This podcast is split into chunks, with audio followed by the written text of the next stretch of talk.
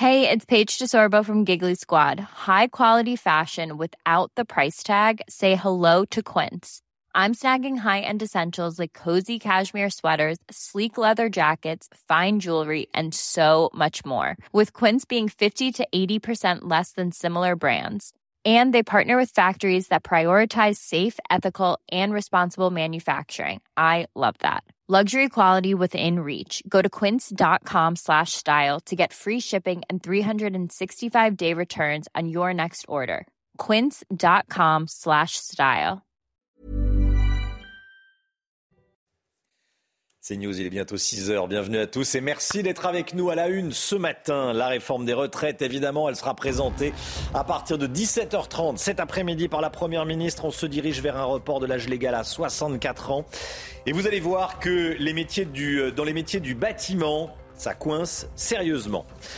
Les syndicats doivent se réunir dès ce soir pour décider d'une mobilisation. À quoi faut-il s'attendre? On verra ça avec Florian Tardif. A tout de suite, Florian.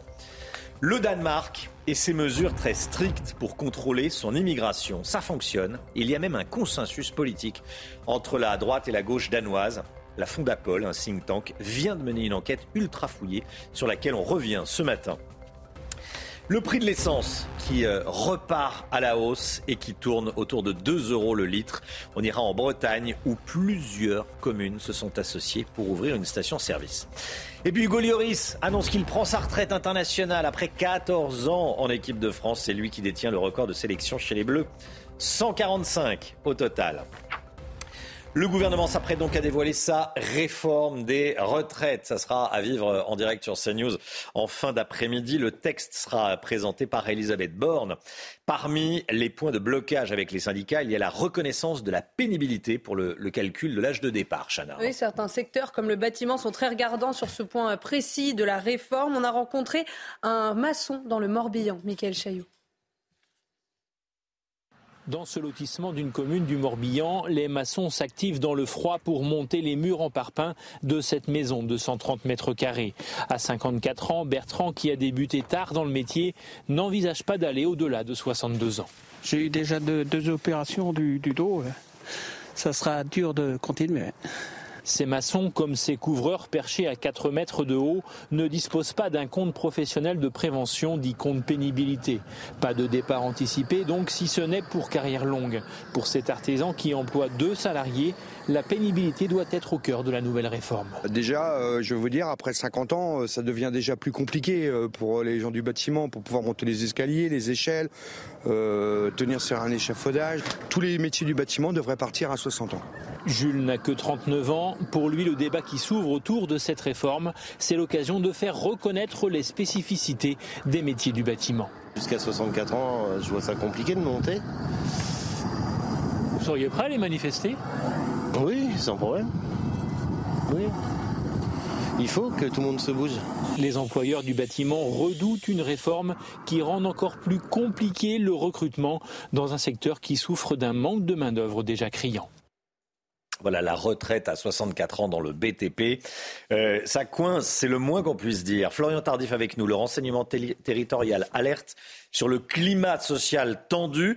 C'est ce que révèle une note datée du 6 janvier dernier. De toute façon, les, syndicats se réunissent dès ce soir pour annoncer ce qu'il compte faire, comment il compte se mobiliser contre cette réforme. Oui, tout à fait, Romain. Tendu, pourquoi? Parce que cette réforme est dévoilée euh, dans un contexte socio-économique dégradé, avec une forte inflation sur les produits alimentaires, les prix de l'énergie et j'en passe, ainsi que plusieurs euh, secteurs qui arrivent aujourd'hui à un point de rupture, comme à l'hôpital par exemple. Les renseignements territoriaux parlent même d'une grogne au sein des territoires liée à la dégradation donc du pouvoir d'achat et aux réformes à venir, à commencer par cette réforme donc des retraites. Ainsi, les renseignements jugent qu'une large large mobilisation des salariés ne peut être exclue. À l'appel donc des syndicats qui se réunissent ce soir, large mobilisation qui pourrait être accompagnée de grèves de longue durée dans certains secteurs clés de l'économie. On parle ici de grèves organisées, structurées. À l'appel des syndicats, les renseignements estiment qu'il faut également s'attendre, Romain, à des actions plus imprévisibles. Vous le voyez, moins structurées, sans l'appui forcément des syndicats, comme ce fut le cas lors de récents mouvements sociaux la grève des conducteurs et des contrôleurs de la SNCF ou des médecins libéraux. Merci Florian. Toujours à propos des retraites, Brigitte Macron adresse un message aux jeunes générations. Elle était invitée de TF1 hier soir à l'occasion du lancement de l'opération Pièce jaune. La Première Dame est revenue sur la réforme des retraites. Elle a été interrogée dessus et elle a tenté de rassurer les plus jeunes sur leur avenir. Alors, ce que me disent les plus jeunes, simplement un point de réflexion, c'est qu'ils me disent, nous, de toute façon, on n'aura pas de retraite. Donc moi, ce que j'ai envie de dire aux jeunes, tout est fait pour que vous ayez une retraite. C'est tout ce que je peux dire. Voilà, elle ne va pas euh, au-delà. Euh, euh, évidemment, ce n'est pas son rôle. Elle a dit ça au sujet des, des retraites. Cette vidéo d'une grande violence qu'on vous montre ce matin, celle de quatre délinquants, quatre hommes violents qui enlèvent un autre homme et le mettent de force dans le coffre d'une voiture. C'est un document de nos confrères d'Europe 1. Ça s'est passé à Villeparisis, en Seine-et-Marne, en pleine rue, dimanche matin, Chana. Oui, la scène dure plus de deux minutes et les agresseurs frappent leurs victimes violemment. Vous le voyez sur ces images. Et l'un d'eux est muni d'un fusil. Ces quatre malfaiteurs ont ensuite pris la fuite. À Paris, un Marocain de 24 ans interpellé pour la cinquième fois pour vol de portable et pour la cinquième fois, il a été remis en liberté. La semaine dernière, il a volé le téléphone d'un homme pendant que cet homme prenait de l'essence. Alors un policier hors service a tenté de l'interpeller. Le voleur lui a alors porté plusieurs coups au visage avant d'enfin réussir à le maîtriser. Mathieu Vallet du syndicat indépendant des commissaires de police s'indigne de cette remise en liberté et dénonce le laxisme de la justice. Moi, je veux bien comprendre que la justice a manque de moyens, mais là, c'est pas un manque de moyens, c'est du laxisme judiciaire. Quand au bout de cinq fois, euh, au bout de cinq mois, on a une personne qu'on connaît que trop bien, qui est en situation régulière, qui fait des victimes et qui en plus frappe un policier lors de la dernière interpellation et qui est remis dehors, c'est du mépris non seulement pour la personne à qui on a volé le portable, mais pour le policier qui a été frappé pour protéger la victime. Vous voyez, donc euh, en réalité, il y en a marre et il y en a ras-le-bol. Les policiers sont ulcérés par cette réponse pénale qui en réalité est un véritable blanc-seing pour ces voyous de recommencer. Soulagement des habitants de la cité des Campagnules à Marseille. On vous en parlait hier. On va parler de ces locataires qui occupent leur hall d'immeuble jour et nuit pour empêcher les, dealers de drogue de s'y installer. Eh bien, dès aujourd'hui, des agents de sécurité vont être déployés 24 heures euh, sur 24 dans ce quartier. Une annonce du bailleur social qui va permettre aux habitants euh, de lever leur veille et, espérons-le, de dormir un peu plus tranquille. Les urgences de l'hôpital de Pontoise, au bord du précipice, au bord du gouffre. 90% des soignants du service ont déposé un arrêt maladie hier. Ils dénoncent la dégradation de leurs conditions de travail et demandent l'activation du plan blanc pour libérer des lits. En direction, personnel et syndicats vont se réunir aujourd'hui à 15h pour tenter de trouver une solution. Nous avons rencontré une infirmière du CHU de Pontoise. Elle nous raconte anonymement son quotidien. Augustin Donadieu. C'est l'appel à l'aide d'une jeune infirmière déjà éreintée et fatiguée par sa profession après seulement quelques mois de travail à l'hôpital de Pontoise. Physiquement, moralement, sur, euh, sur tous les points, c'est l'horreur. Ça se dégrade depuis plusieurs années, mais depuis plusieurs mois, c'est vraiment l'apogée. Les box sont tous pris, les lits dans l'hôpital sont tous remplis, le couloir est rempli, la salle d'attente est remplie. Des fois, on arrive la boule au ventre parce qu'on sait qu'il va y avoir énormément de monde et qu'on va pas pouvoir faire notre travail comme on aimerait le faire c'est une remise en question euh, quotidienne. Ce surmenage et cette saturation du service des urgences a déjà conduit à des drames. J'ai pris mon poste à 19h. J'ai installé euh, une patiente qui était arrivée un petit peu plus tard, entre 13 et 14 h il me semble. Je l'installe vers les 20 h Une demi-heure après, elle était décédée. Un drame parmi d'autres qui aurait peut-être pu être évité s'il y avait eu plus de moyens humains et matériels. Mais cette infirmière l'assure, elle ne changera pas de métier. Son envie d'aider les autres reste intacte. Et à 7h moins le quart, on sera avec Maxime Sorin, secrétaire adjoint euh, UNSA à l'hôpital de, Pontoise. Il sera avec nous. Au Brésil, des milliers de personnes sont descendues dans la rue après le, le saccage des bolsonaristes. Regardez ces images de la nuit qui nous viennent de Sao Paulo sur l'emblématique avenue Paulista. Et le message de ce rassemblement était très clair défendre la démocratie et demander, je cite, l'emprisonnement des putschistes. Alors là, voilà, ce sont les, euh, Là, ce sont des, euh, des partisans de, de Lula. Hein. Oui, bien sûr. Bien sûr, oui, voilà. Euh, pendant ce temps, Jair Bolsonaro est actuellement hospitalisé aux États-Unis. Hein. Et l'épouse de l'ancien président brésilien a confirmé hier soir que son mari était dans un hôpital euh, de Floride. Il est en observation pour des problèmes abdominaux. Âgé de 67 ans, il, est, il a gardé de graves séquelles de l'attentat à l'arme blanche subi en septembre 2018, juste avant son élection à la présidence. Et depuis, Jair Bolsonaro a été hospitalisé en urgence et réopéré plusieurs fois. Une usine qui fonctionne depuis huit ans sur le mode de la coopérative. C'est ce que font tourner d'anciens salariés de Fralib à Gémenos, près de Marseille. Le site avait dû fermer après euh, une décision du groupe Unilever de délocaliser la production en Pologne. Et depuis, les 75 salariés continuent à produire du thé grâce à une organisation atypique. Augustin Donadieu. Ne demandez pas à voir le directeur, ici il n'y en a pas. Dans cette usine marseillaise, les ouvriers produisent leur thé au tilleul ou au thym de Provence, seuls, sans patron depuis 2014. Ce qui est différent par rapport à avant, avant j'étais un ouvrier, euh, voire un numéro, alors que maintenant je suis un prénom, un nom. C'est des camarades avec qui je travaille, euh, des collègues. Euh, et euh, on, est, on est entre guillemets, bon, même si on n'aime pas trop ce mot, on est patron. À l'origine de ce bouleversement, l'annonce en 2010 par le groupe de la délocalisation de la production vers la Pologne. Mais c'était sans compter sur la fronde de 75 salariés qui, après une longue bataille judiciaire, parviennent à conserver les locaux et les machines pour reprendre une activité sous la forme d'une coopérative.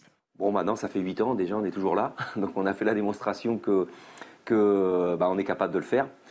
Ça ne veut pas dire pour autant que c'est pérennisé, malheureusement. Hein. L'équilibre est très fragile. Car la coopérative bénéficiaire en 2020 doit faire face à la hausse de ses coûts de production et des matières premières. Mais pas de quoi démotiver ses salariés, prêts à tout pour continuer l'aventure, loin des actionnaires qui ne sont pas vraiment leur tasse de thé. Ouais, bon.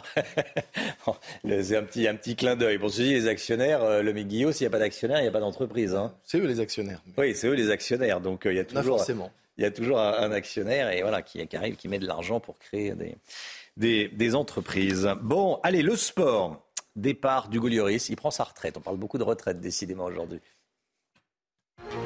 Cette année, les hommes n'ont pas fini de bouger. Votre programme sport avec Newman. Hugo Lloris qui euh, prend sa retraite.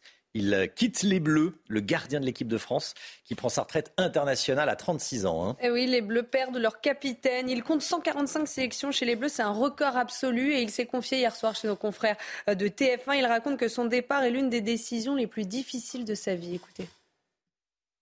J'ai décidé de, de, mettre un terme à mon aventure avec les Bleus et de prendre ma retraite internationale. J'aurais préféré finir sur un titre de champion du monde, mais, euh, mais je préfère retenir euh, cette aventure euh, positive et on a rendu les, Français très fiers. Je peux, je peux que me sentir privilégié d'avoir pu être le, capitaine de, l'équipe de France, d'avoir pu jouer autant de matchs sous le maillot des Bleus. Les difficultés de Noël Legrette, la polémique sur ses propos à l'encontre de Zinedine Zidane s'ajoute au aux casseroles, on peut le dire, du président de la Fédération française de foot. Hein. la ministre des Sports a appelé le comité exécutif de la Fédération à agir pour sanctionner, je cite, les sorties de route successives du dirigeant. Je rappelle que Noël Legrette est déjà secoué par des accusations de harcèlement et de comportement inapproprié de la part d'ex-salariés. Je vous propose d'écouter ce qu'a dit exactement Amélie Oudéa-Castar. Alors qu'est-ce qu'on fait euh, avec ça? Je pense que ce constat, encore une fois, euh, il nous a tous euh, choqués. Il est désormais évident et je pense qu'il est important que le COMEX de la Fédération française de foot en prenne toute la mesure dans un temps d'échange que je l'invite à avoir. Je pense que cette dimension de faillite dans la représentation, euh, il faut que le COMEX s'en empare, s'exprime, se positionne dessus.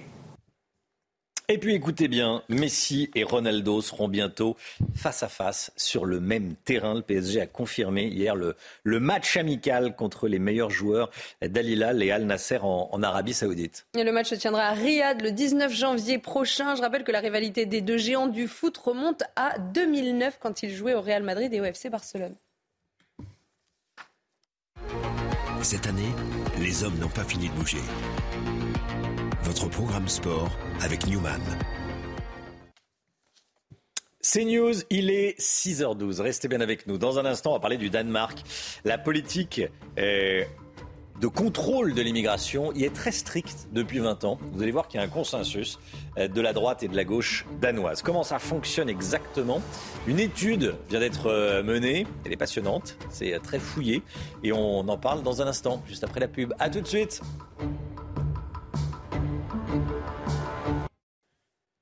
C'est News, il est 6h15. Le point info, tout d'abord, tout ce qu'il faut savoir dans l'actualité. Chana Lousteau. Une dizaine de véhicules incendiés dans la ville de Pierre-Bénite, près de Lyon. Il s'agit de six véhicules municipaux et de deux voitures de police. Ça s'est passé le week-end dernier. Une enquête a été ouverte pour déterminer l'origine de ces incendies, mais selon le maire, ces dégradations sont l'œuvre de trafiquants de drogue. Au Brésil, des milliers de personnes sont descendues dans la rue après le saccage des Bolsonaristes. Regardez ces images de la nuit qui nous viennent de Sao Paulo sur l'emblématique avenue Paulista. Le message de ce rassemblement était clair défendre la démocratie et demander, je cite, l'emprisonnement des putschistes. Et puis cette information de la nuit, la mission spatiale historique du Royaume-Uni s'est soldée par un échec. La première fusée lancée depuis le sol britannique n'a pas pu atteindre sa mise en orbite à cause d'une anomalie. Le but de la mission était de lancer neuf satellites dans l'espace, qui aurait été une grande première au Royaume-Uni. Et tout d'abord, ce drame dans le Pas-de-Calais. Un migrant afghan est suspecté d'avoir violé un garçon de 14 ans le jour de Noël dans le petit village de, de Croisille. Le migrant a 25 ans, il a été interpellé, il était déjà recherché pour une tentative de meurtre à Paris en février dernier. Écoutez les informations d'Amaury Bucco du service police-justice de CNews. Une procédure pour viol et vol a été ouverte à l'encontre d'un migrant afghan âgé de 25 ans. C'est ce qu'indique euh, le parquet euh, d'Arras. Les faits remontent au 24 décembre dans le village de Croisy. Hein, c'est ce qu'indique une source de la gendarmerie. La victime est un adolescent de 14 ans qui avait finalement parvenu à échapper à son agresseur en se réfugiant euh, chez un habitant. Alors le suspect faisait déjà l'objet d'une fiche de recherche pour une tentative de meurtre euh, qui s'était déroulée en février 2022 à Paris. Euh, le suspect a donc été transféré devant un juge d'instruction parisien à la fin euh, du mois de décembre. Il a été mis en examen et placé en détention provisoire quant au parquet d'Arras.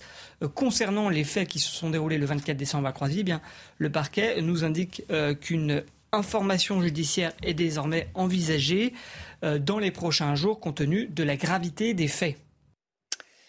Objectif zéro réfugié au Danemark. C'est une information dont je voulais euh, qu'on parle dans la matinale. La Fondapol publie une enquête ce, ce matin sur l'une des politiques migratoires les plus sévères d'Europe. Depuis 20 ans, il y a un consensus entre la gauche et la droite danoise à ce sujet. Et ça fonctionne puisqu'entre 2014 et 2019, le nombre de migrants a chuté de 35%, Chana. Alors, quelles sont euh, les règles et à quoi doivent s'attendre les étrangers demandant l'asile ou la nationalité danoise? On voit ça avec Amina Tadem.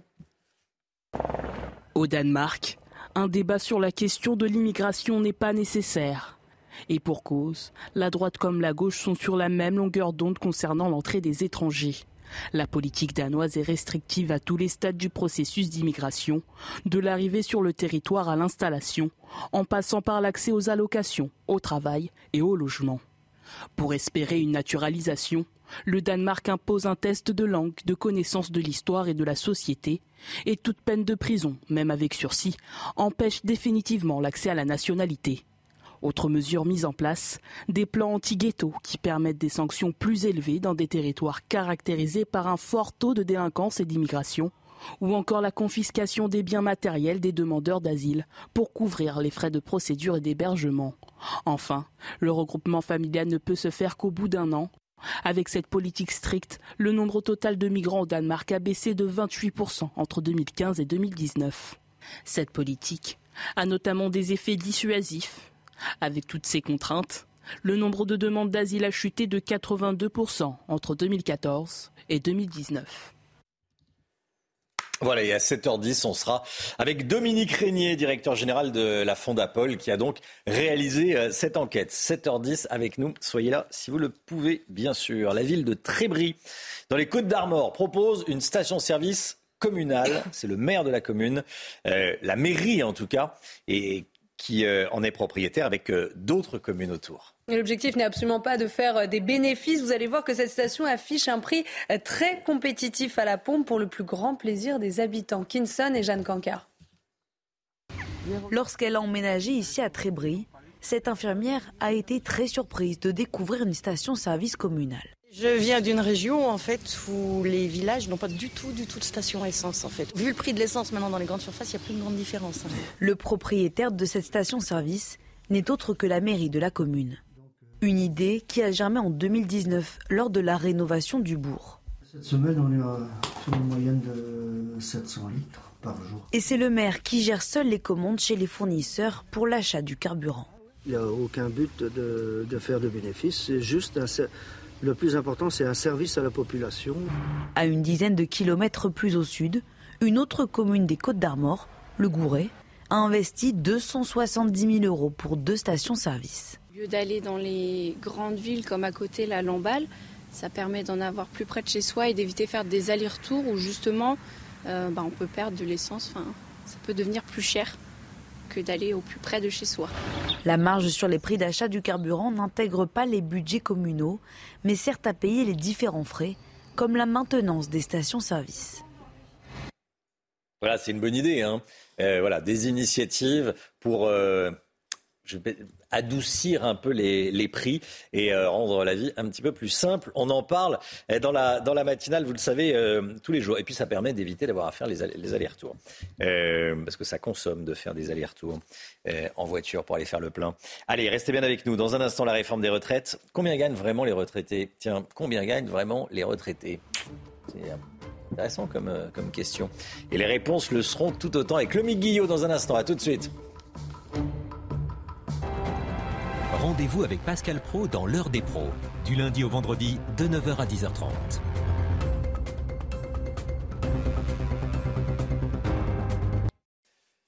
La réforme des retraites, elle sera présentée cet après-midi à partir de 17h30 par Elisabeth Borne. L'économie avec vous, le Guillot. On se penche sur le montant des retraites. On parle beaucoup des retraites, montant des pensions. Euh, quel est le montant de la retraite moyenne en France? Les derniers chiffres, vous les avez, Lomic. Oui, les tout derniers chiffres de la direction de la recherche des études, de l'évaluation et des statistiques, la DRIS, eh bien, selon ces chiffres, la pension moyenne en France est de précisément 1509 euros brut mensuels. Ça fait 1400 euros net par mois et par retraité. Mais attention, la pension, cette pension de retraite n'est pas le seul revenu à prendre en compte pour estimer le niveau de vie des retraités. Oui, qu'est-ce qu'il faut prendre en compte en plus? Eh bien, pour estimer le niveau de vie des, des retraités, il faut prendre en compte les revenus des placements, notamment l'immobilier, puisque les retraités sont euh, les plus, nombreux que les autres, les autres tranches d'âge à être propriétaires.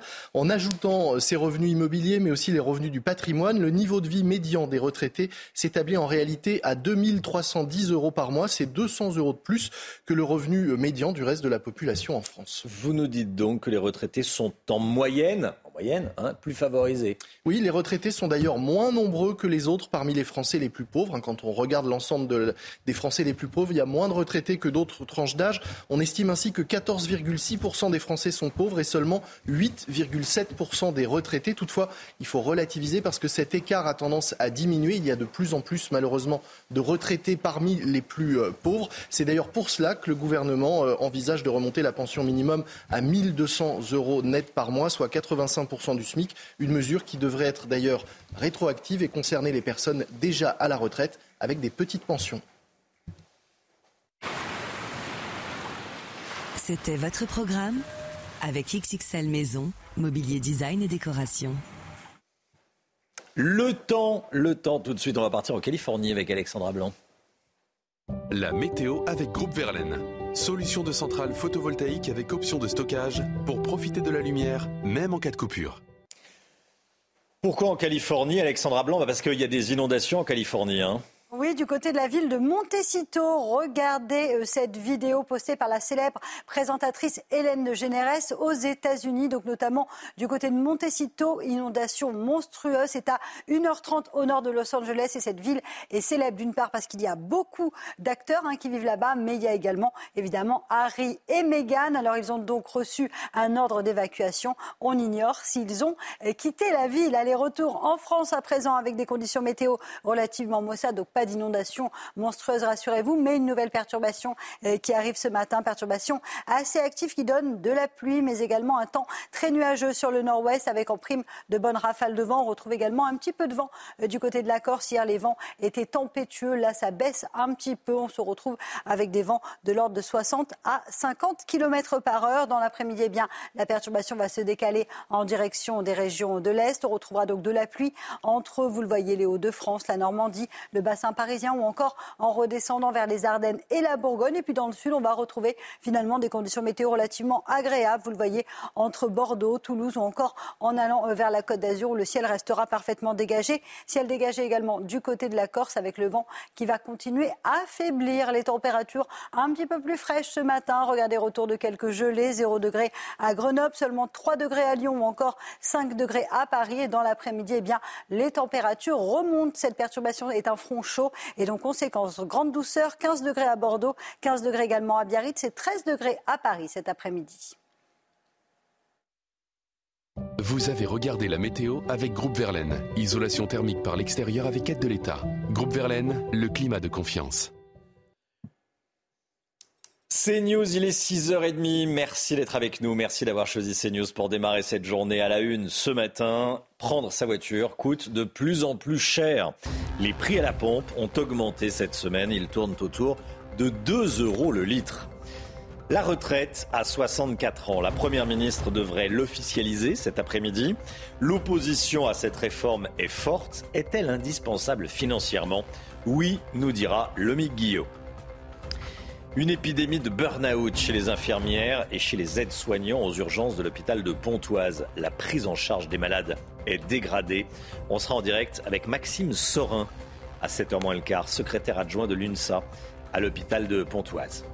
Le livre témoignage du prince Harry sort aujourd'hui. Les libraires sont au taquet, comme on dit. En Grande-Bretagne, certains sont restés ouverts cette nuit. Et puis Noël Legrette peut-il rester président de la Fédération française de foot? La ministre des Sports met la pression pour qu'il quitte son poste. Les déclarations de Noël Legrette sur Zidane étant la goutte d'eau qui aura fait déborder le vase. Les prix de l'essence depuis la fin de la ristourne gouvernementale, ils repartent à la hausse et la semaine dernière n'a pas fait exception, Chena. Oui, on va regarder les derniers Hmm. chiffres ensemble. Comptez 1,92€ pour le litre de gasoil, 1,85€ pour le litre de samplon 95 et 1,94€ pour le litre euh, de samplon 98. Vous l'avez dit, depuis euh, la fin de la ristourne gouvernementale, les prix s'affolent aux grandes dames des automobilistes. Écoutez. Je suis pas éligible, malheureusement, je suis pas, je fais pas partie de la tranche des, bon, des gens qui, ont, qui sont dans la tranche. Euh, notre budget, euh, voilà, euh, il en est vraiment impacté. hein. Franchement, là, c'est c'est dur. Il ne faut pas que ça continue comme ça. Il faut vraiment du changement. que ce soit dans l'essence ou partout. L'inflation, on la sent. Après, le plus simple, ce serait au lieu de mettre des chèques, ce serait de faire baisser le prix, tout simplement, pour tout le monde.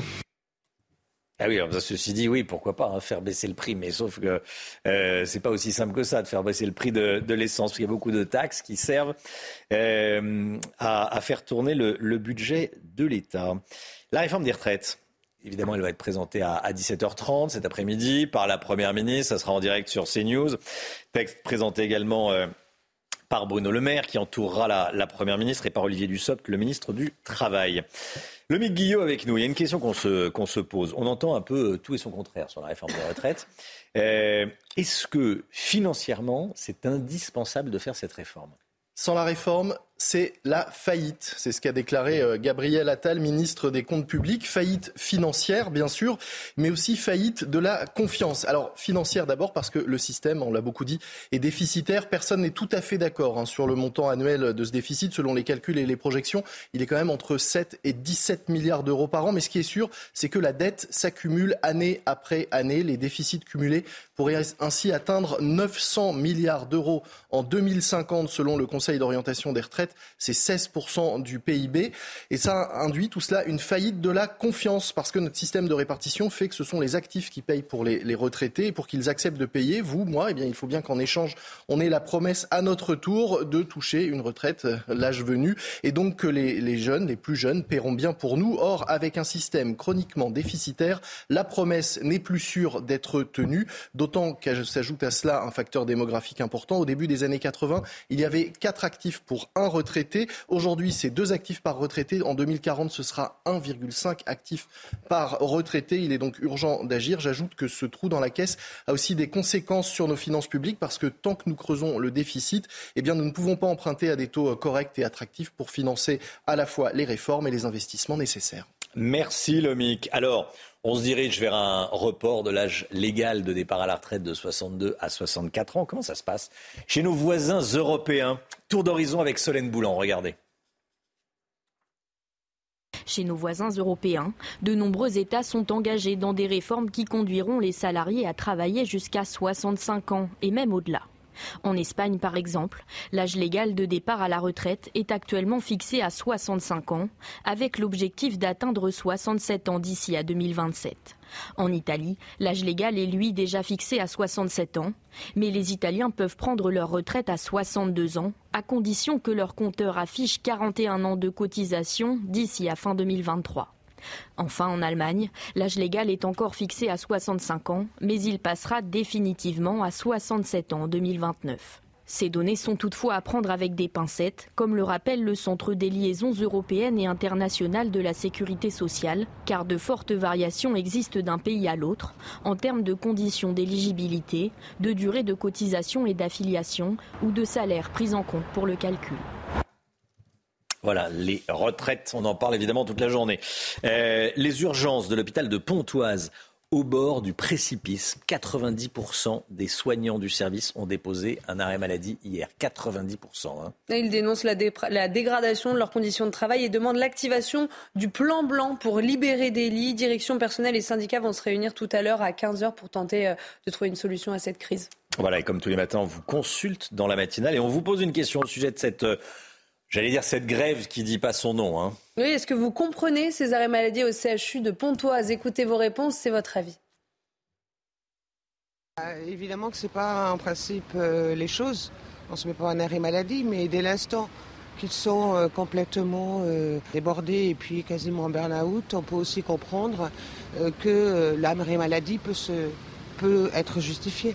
Bah, je pense que c'est un acte de désespoir pour certaines professions. Donc évidemment, quand on pousse les gens euh, vers euh, les lignes rouges, bah, ils finissent par les passer, mais moi je leur en veux pas. Voilà, et on sera dans un instant avec un syndicaliste de l'hôpital de Pontoise. Regardez ces images. Le livre de Harry sort aujourd'hui euh, dans de nombreuses librairies, notamment en Grande-Bretagne cette nuit.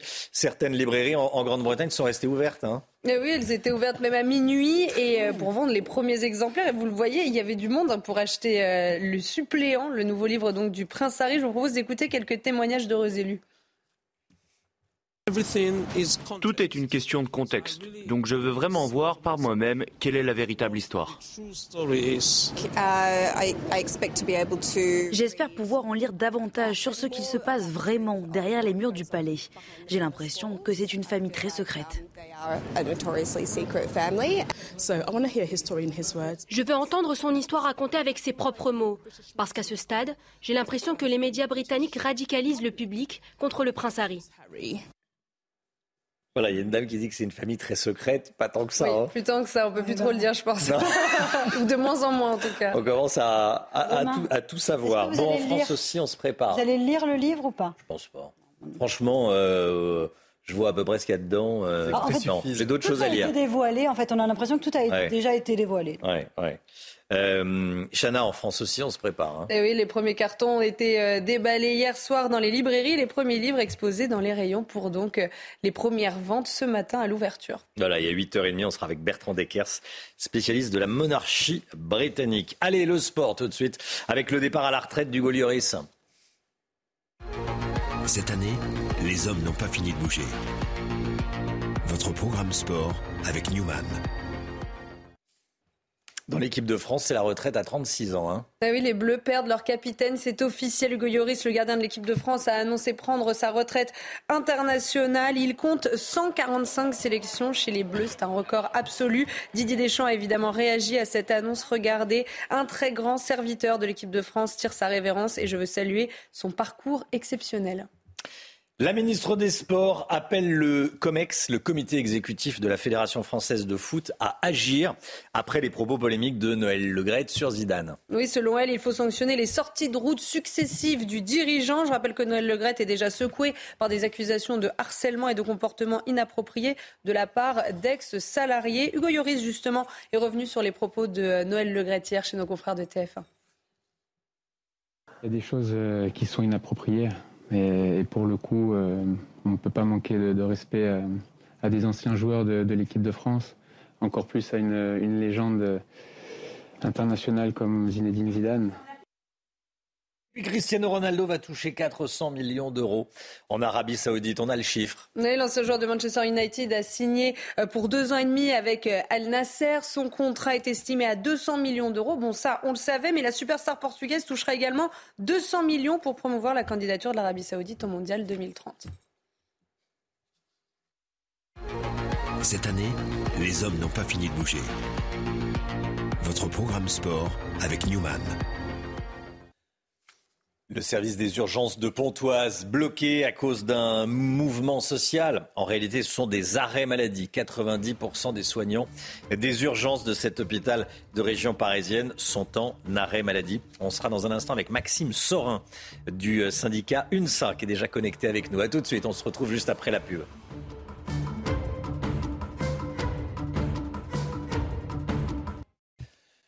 C'est News, il est 7h moins le quart. Dans un instant, on va parler de l'hôpital de Pontoise. Les urgences sont bloquées à cause d'un mouvement social. 90% des soignants des urgences sont en arrêt maladie. Mais tout d'abord, le point info, Chanel Housteau.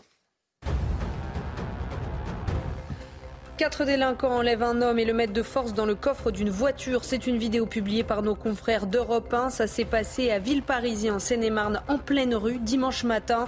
La scène dure plus de deux minutes. Les agresseurs frappent leurs victimes violemment. L'un d'eux est même muni d'un fusil. Les quatre malfaiteurs ont réussi à prendre la fuite. Soulagement des habitants de la cité des Campagnules à Marseille. On vous en parlait hier de ces locataires qui occupent leur rôle d'immeuble jour et nuit pour empêcher euh, les dealers de s'y installer. Eh bien dès aujourd'hui, des agents de sécurité vont être déployés dans le quartier 24 heures sur 24. Une annonce du bailleur social qui va permettre aux habitants de lever leur veille. Et puis au Brésil, dans plusieurs villes, des milliers de personnes sont descendues dans les rues après le saccage des bolsonaristes. Regardez ces images de la nuit qui nous viennent de Sao Paulo sur l'emblématique avenue euh, Paulista. Le message du rassemblement était très clair défendre la démocratie et demander, je cite, l'emprisonnement des putschistes. Voilà, manifestant des, soutiens de, de, Lula. On est en direct avec Maxime Sorin, secrétaire général adjoint UNSA, l'hôpital de Pontoise. Bonjour Maxime Sorin, merci d'être avec nous. On parle beaucoup de l'hôpital de, Pontoise parce que 90% des, des soignants des urgences sont en arrêt maladie. Alors, c'est quoi? C'est un burn-out collectif? C'est euh, euh, une grève qui dit pas son nom? Qu'est-ce qui se passe aux urgences de Pontoise? La situation est relativement simple. Euh, nous étions en tant que représentants face à des collègues depuis maintenant plus de trois semaines qui ont tenu, euh, mais qui viennent bosser tous les jours avec la peur et la boule au ventre de euh, perdre un patient, de faire une erreur suite à un afflux de patients inédit, jamais rencontré. Nous sommes face, je tiens à le rappeler, à des professionnels qui sont aguerris à l'exercice des urgences, qui est un service avec des tensions, avec des risques de violence externe euh, accrus. Euh, ces collègues ne pouvaient plus tenir. Nous n'avions plus aucun recours. Euh, nous, il était hors de question que nous faisions, nous faisions pardon, un mouvement social, donc nous établissions une grève, puisque l'objectif n'est pas du tout d'entraver le contenu du service public, mais bien d'éponger un petit peu la souffrance et de soulager les conditions de mmh. travail inhumaines, inhumaines pardon, que vivent ces collègues depuis maintenant un peu plus d'un mois. C'est fort ce que vous dites, hein, conditions de travail inhumaines. Euh, est-ce qu'on peut parler de conditions de travail inhumaines? En tout cas, très très difficile d'après ce que vous nous décrivez. Euh, afflux de patients, pourquoi? Alors pourquoi? C'est un contexte qui est multifactoriel. Il y a le contexte de triple épidémie que nous connaissons tous. Il y a le mouvement des médecins libéraux qui est totalement légitime également. Euh, à cela, on ajoute un maillage territorial de l'offre de soins qui n'est pas, comment dire, qui n'est pas adapté aujourd'hui à la population de, ce bassin de vie qui est l'agglomération de Cergy-Pontoise et de ses alentours.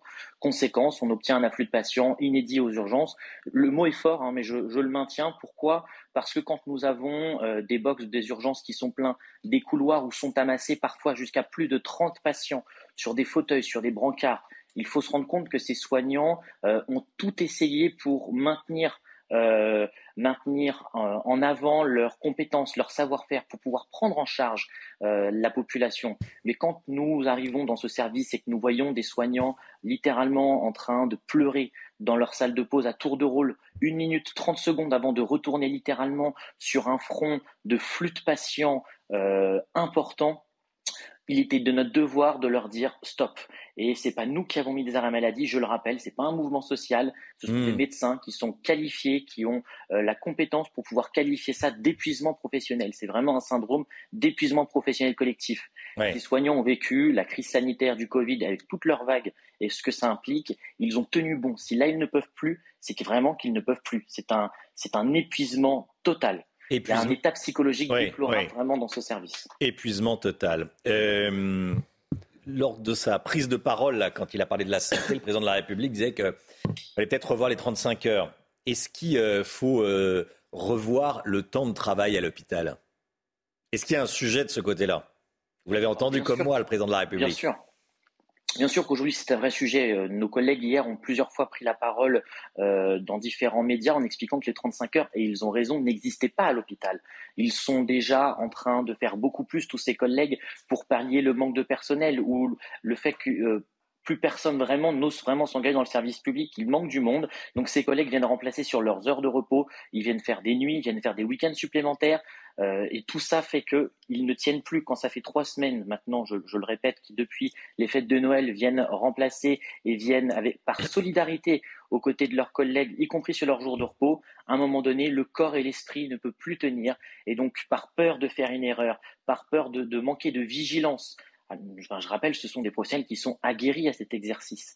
Eh ben, il fallait que quelqu'un leur dise stop, allez voir votre médecin traitant, hmm. prenez du temps, réfléchissez, puisque vous êtes vraiment la tête dans le guidon. Merci beaucoup Maxime Sorin, merci d'avoir été en direct avec nous ce matin dans, dans la matinale CNews. Bonne journée à vous, bon courage. Dans un instant, on va parler de la réforme des retraites. La réforme des retraites, elle va être présentée aujourd'hui.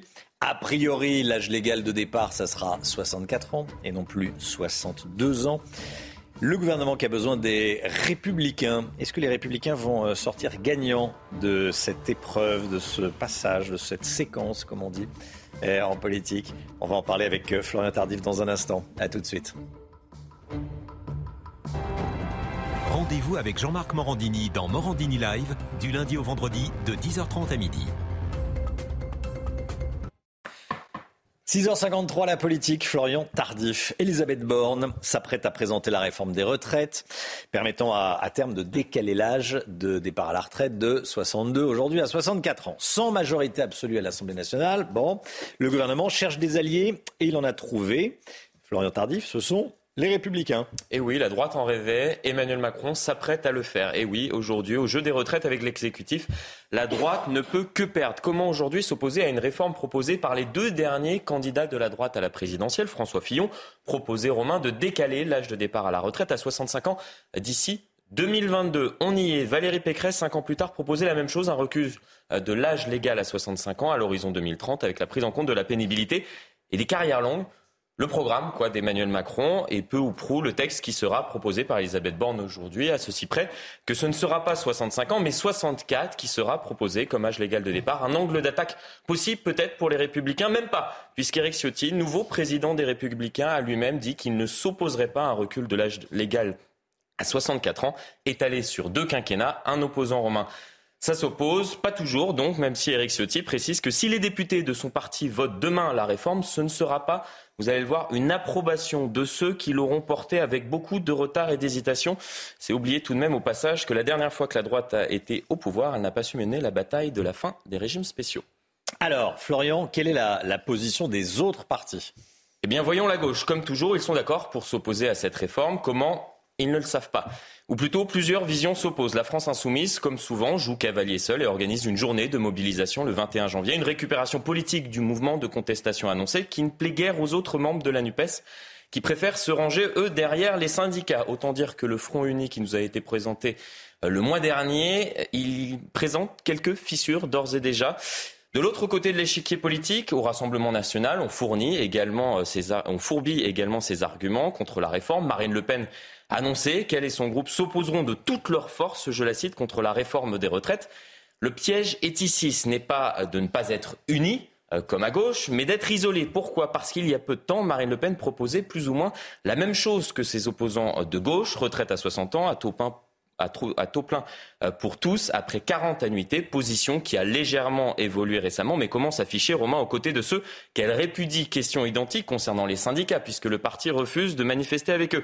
Pour faire entendre sa voix, le parti euh, devra donc faire preuve d'un peu d'imagination. Le Rassemblement national n'exclut pas quelques surprises, nous dit-on dans l'entourage de Marine Le Pen sur le terrain. Reste que lors de tels mouvements euh, de protestation, ce qui a toujours fait reculer le pouvoir en place, c'est le nombre, le nombre de Français et non de responsables politiques dans la rue. Florian Tardif, merci Florian. 8h15, soyez là. Laurence Ferrari reçoit ce matin Renaud Muselier, le président Renaissance de la région Sud. Renaud Muselier, invité de Laurence Ferrari ce matin dans la matinale.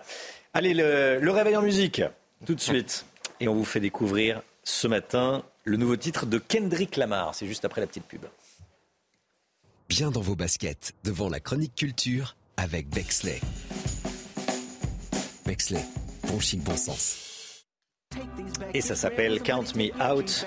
Dans son clip, le rappeur invite euh, l'emblématique actrice anglaise Hélène Mirren. Et l'artiste lui ouvre son cœur et se prête au jeu de la psychanalyse. Rien que ça, regardez.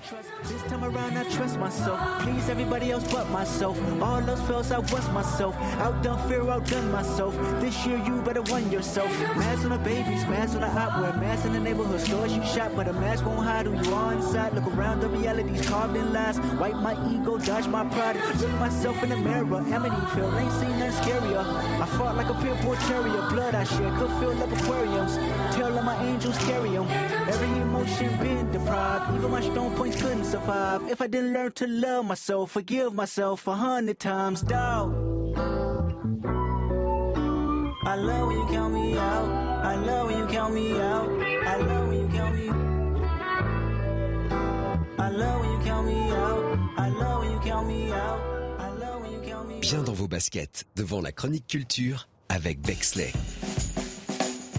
Bexley, bon chic, bon sens. Le temps tout de suite, Alexandra. Solution de centrale photovoltaïque avec option de stockage pour profiter de la lumière, même en cas de coupure.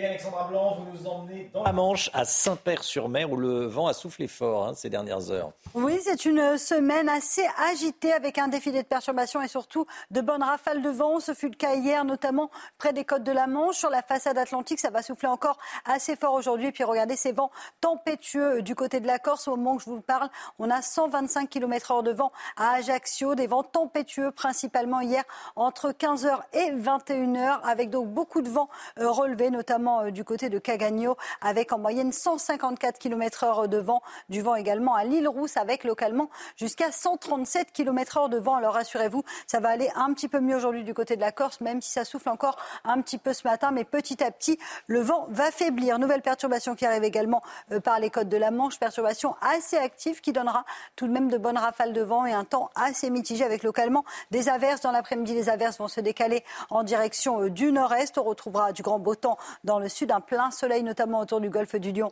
ou encore sur les Pyrénées. Côté température, c'est un petit peu frais ce matin. 5 à Paris, 0 degré à Grenoble. Et dans l'après-midi, la douceur revient, grande, grande douceur. 15 degrés pour le Pays Basque, 17 degrés à Nice, 13 degrés à Paris. Et puis pour la suite, défilé de perturbations, mais avec la douceur qui va se maintenir au nord comme au sud. Vous avez regardé la météo avec Groupe Verlaine. Isolation thermique par l'extérieur avec aide de l'État. Groupe Verlaine, le climat de confiance. C'est News, il est 6h59. Bienvenue à tous et merci d'être avec nous à la une ce matin. La réforme des retraites, évidemment, présentée cet après-midi par la Première ministre. On se dirige vers un report de l'âge légal à 64 ans. Et vous allez voir que dans les métiers du bâtiment, ça coince sérieusement. Le Danemark et ses mesures très strictes pour contrôler son immigration, ça fonctionne. Il y a un consensus entre la droite et la gauche danoise. La Fondapol, un think tank, vient de mener une enquête ultra fouillée sur laquelle on revient ce matin et on sera avec le directeur général de la Fondapol, Dominique Régnier. Hugo Lloris annonce qu'il prend sa retraite internationale après 14 ans en équipe de France. C'est lui qui détient le record de sélection chez les Bleus. 145 sélections au total. Les routes nationales vont-elles disparaître? La gestion des routes nationales est confiée de plus en plus aux régions, aux départements et aux métropoles. On voit ça avec Pierre Chasseret. Le gouvernement s'apprête à dévoiler sa réforme des retraites. Ça sera à 17h30. Elle va être dévoilée, cette réforme, par la Première ministre, par euh, Bruno Le Maire également, le ministre de l'économie et par le ministre du Travail, Olivier Dussopt. Parmi les points de blocage, avec les syndicats notamment, il y a la reconnaissance de la pénibilité pour le calcul de, l'âge de départ. Hein. Oui, certains secteurs comme celui du bâtiment sont très regardants sur ce point euh, précis de la réforme. On a rencontré des maçons dans le Morbihan. Michael Chailloux. Dans ce lotissement d'une commune du Morbihan, les maçons s'activent dans le froid pour monter les murs en parpaing de cette maison de 130 mètres carrés. À 54 ans, Bertrand, qui a débuté tard dans le métier, n'envisage pas d'aller au-delà de 62 ans. J'ai eu déjà deux, opérations du, du dos. Ça sera dur de continuer. Ces maçons, comme ces couvreurs perchés à 4 mètres de haut, ne disposent pas d'un compte professionnel de prévention dit compte pénibilité. Pas de départ anticipé donc si ce n'est pour carrière longue. Pour cet artisan qui emploie deux salariés, la pénibilité doit être au cœur de la nouvelle réforme. Déjà, euh, je veux vous dire, après 50 ans, euh, ça devient déjà plus compliqué euh, pour les gens du bâtiment, pour pouvoir monter les escaliers, les échelles, euh, tenir sur un échafaudage. Tous les métiers du bâtiment devraient partir à 60 ans. Jules n'a que 39 ans. Pour lui, le débat qui s'ouvre autour de cette réforme, c'est l'occasion de faire reconnaître les spécificités des métiers du bâtiment. Jusqu'à 64 ans, je vois ça compliqué de monter. Vous seriez prêt à les manifester? Oui, sans problème. Oui. Il faut que tout le monde se bouge. Les employeurs du bâtiment redoutent une réforme qui rend encore plus compliqué le recrutement dans un secteur qui souffre d'un manque de main-d'œuvre déjà criant. Voilà, et toujours à propos des retraites, écoutez ce qu'a dit hier soir euh, Brigitte Macron, qui était sur le plateau de, du journal de, de, TF1 pour parler des pièces jaunes, mais elle a été également interrogée sur les retraites. Alors, ce que me disent les plus jeunes, simplement un point de réflexion, c'est qu'ils me disent, nous, de toute façon, on n'aura pas de retraite. Donc moi, ce que j'ai envie de dire aux jeunes, tout est fait pour que vous ayez une retraite. C'est tout ce que je peux dire. Cette vidéo d'une grande violence qu'on vous montre ce matin, celle de, où l'on voit quatre délinquants violents qui enlèvent un homme et le mettent dans le coffre euh, de leur voiture. Euh, ils le mettent de force, bien sûr. C'est un document de nos confrères Europe, d'Europe 1. Ça s'est passé à Villeparisis, en Seine-et-Marne, en pleine rue, dimanche matin. La scène dure plus de deux minutes. Les agresseurs frappent leurs victimes violemment et l'un d'eux est muni d'un fusil. Les quatre malfaiteurs ont pris la fuite. Voilà ce que l'on peut dire euh, ce matin. Au Brésil, des milliers de personnes sont descendues dans la rue après le saccage des bolsonaristes. Euh, regardez ces images de la nuit qui nous viennent de Sao Paulo. Sur l'emblématique avenue Paulista, les pro-Lula sont descendus dans la rue. Hein. Et le message de leur rassemblement était très clair défendre la démocratie et demander, je cite, l'emprisonnement des putschistes. Et pendant ce temps, Jair Bolsonaro est hospitalisé aux États-Unis.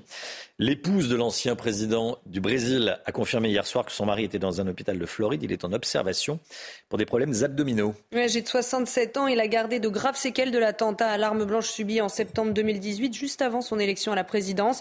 Depuis, Jair Bolsonaro a été hospitalisé en urgence et réopéré plusieurs fois. Allez, le sport avec la retraite du Lloris. Cette année, les hommes n'ont pas fini de bouger.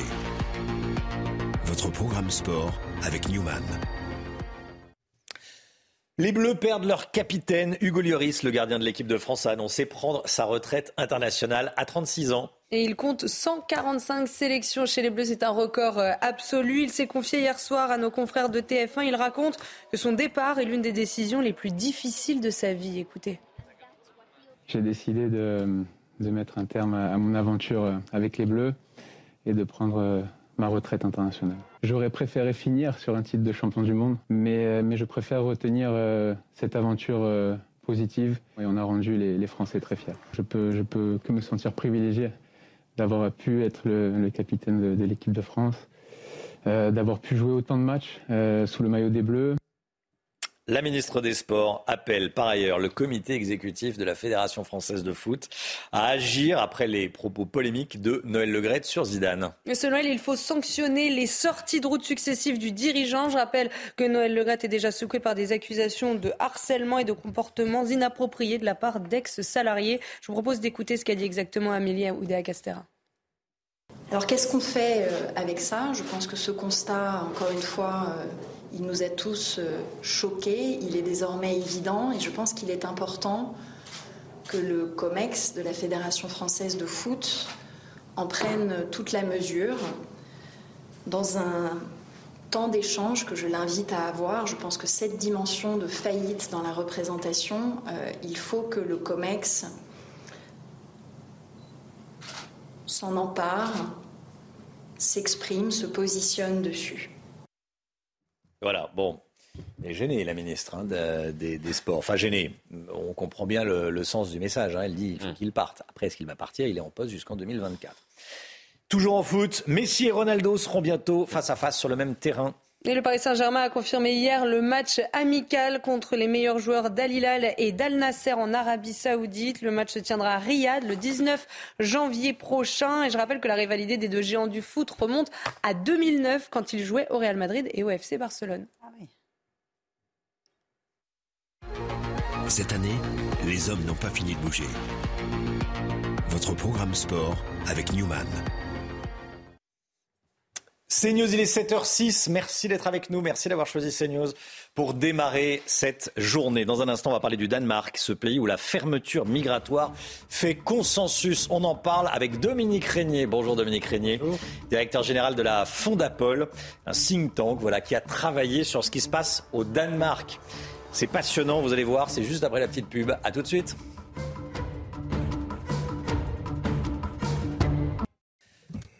C'est News, il est 7h10. Merci d'être avec nous, Dominique Régnier. Avec plaisir. Merci d'être là sur le plateau. Dominique Régnier, directeur général de la Fondapol. Vous avez euh, mené une enquête, une étude sur ce qui se passe au Danemark concernant euh, l'immigration. Et c'est euh, passionnant, passionnant, pardon. J'ai un chat dans la gorge. les mesures sont très strictes, mesures en vigueur depuis une vingtaine d'années. et ça fait consensus à droite comme à gauche. C'est ça qui est assez euh, intéressant et, rare. Euh, déjà, expliquez-nous quelles sont les règles pour s'installer au, Danemark quand on n'est pas européen. Alors bon, ah, si vous voulez, je pense que ce qu'il faut retenir, c'est le principe, parce que sur 20 ans, un peu, plus de 20 ans, même les, Danois ont, adopté une, centaine de, textes législatifs qui ont tous évolué. Euh, et, qui ne cessent d'évoluer, qui ne cessent de se renforcer, de se préciser. Le principe général, crois qu'il faut retenir, c'est que les Danois considèrent que compte tenu de la générosité de leur système social, il n'est pas possible de ne pas le réserver aux résidents. Euh, danois ou non danois, mais aux résidents. Et que conséquemment, il faut euh, restreindre euh, fortement les entrées pour que le système de l'État-providence ne se disperse pas au bénéfice d'un trop grand nombre de personnes. Et donc c'est l'association à partir de l'idée qu'il faut euh, préserver l'État-providence euh, et sa capacité à durer dans le temps, qu'il faut éviter au fond sa faillite, la nécessité de fermer les frontières, ça c'est en termes, je dirais, de flux. Et puis deuxième élément très important de la politique danoise, c'est de ne pas admettre sur le sol danois euh, en tout cas en dehors euh, des, réfugiés qui ont besoin d'une aide particulière, des personnes qui ne partagent pas les valeurs, qui ne connaissent pas la culture, qui ne connaissent pas la langue. Donc ça veut dire que quand on arrive, en général, on ne sait pas tout ça. Il y a un programme très strict de formation. Euh, un parcours d'intégration qui est extrêmement précis et qui justement au cours de ces 20 années s'est beaucoup renforcé. Il y a un programme spécifique pour ceux qui ont une compétence professionnelle euh, que l'on va euh, évidemment favoriser. Euh, c'est une intégration qui, repose beaucoup sur le travail, qui repose très peu presque pas sur le regroupement familial. Ça fait une grande différence avec la France.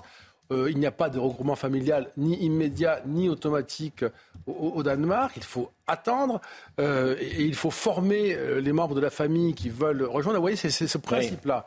C'est, oui, c'est, vu de la France, en tout cas, c'est très strict. Par exemple, l'accès aux, allocations est beaucoup plus dur qu'en France. C'est beaucoup plus dur qu'en France. On ne peut pas être dépendant du système social si on est résident au Danemark et que l'on veut poursuivre sans être capable hmm. d'autosuffisance.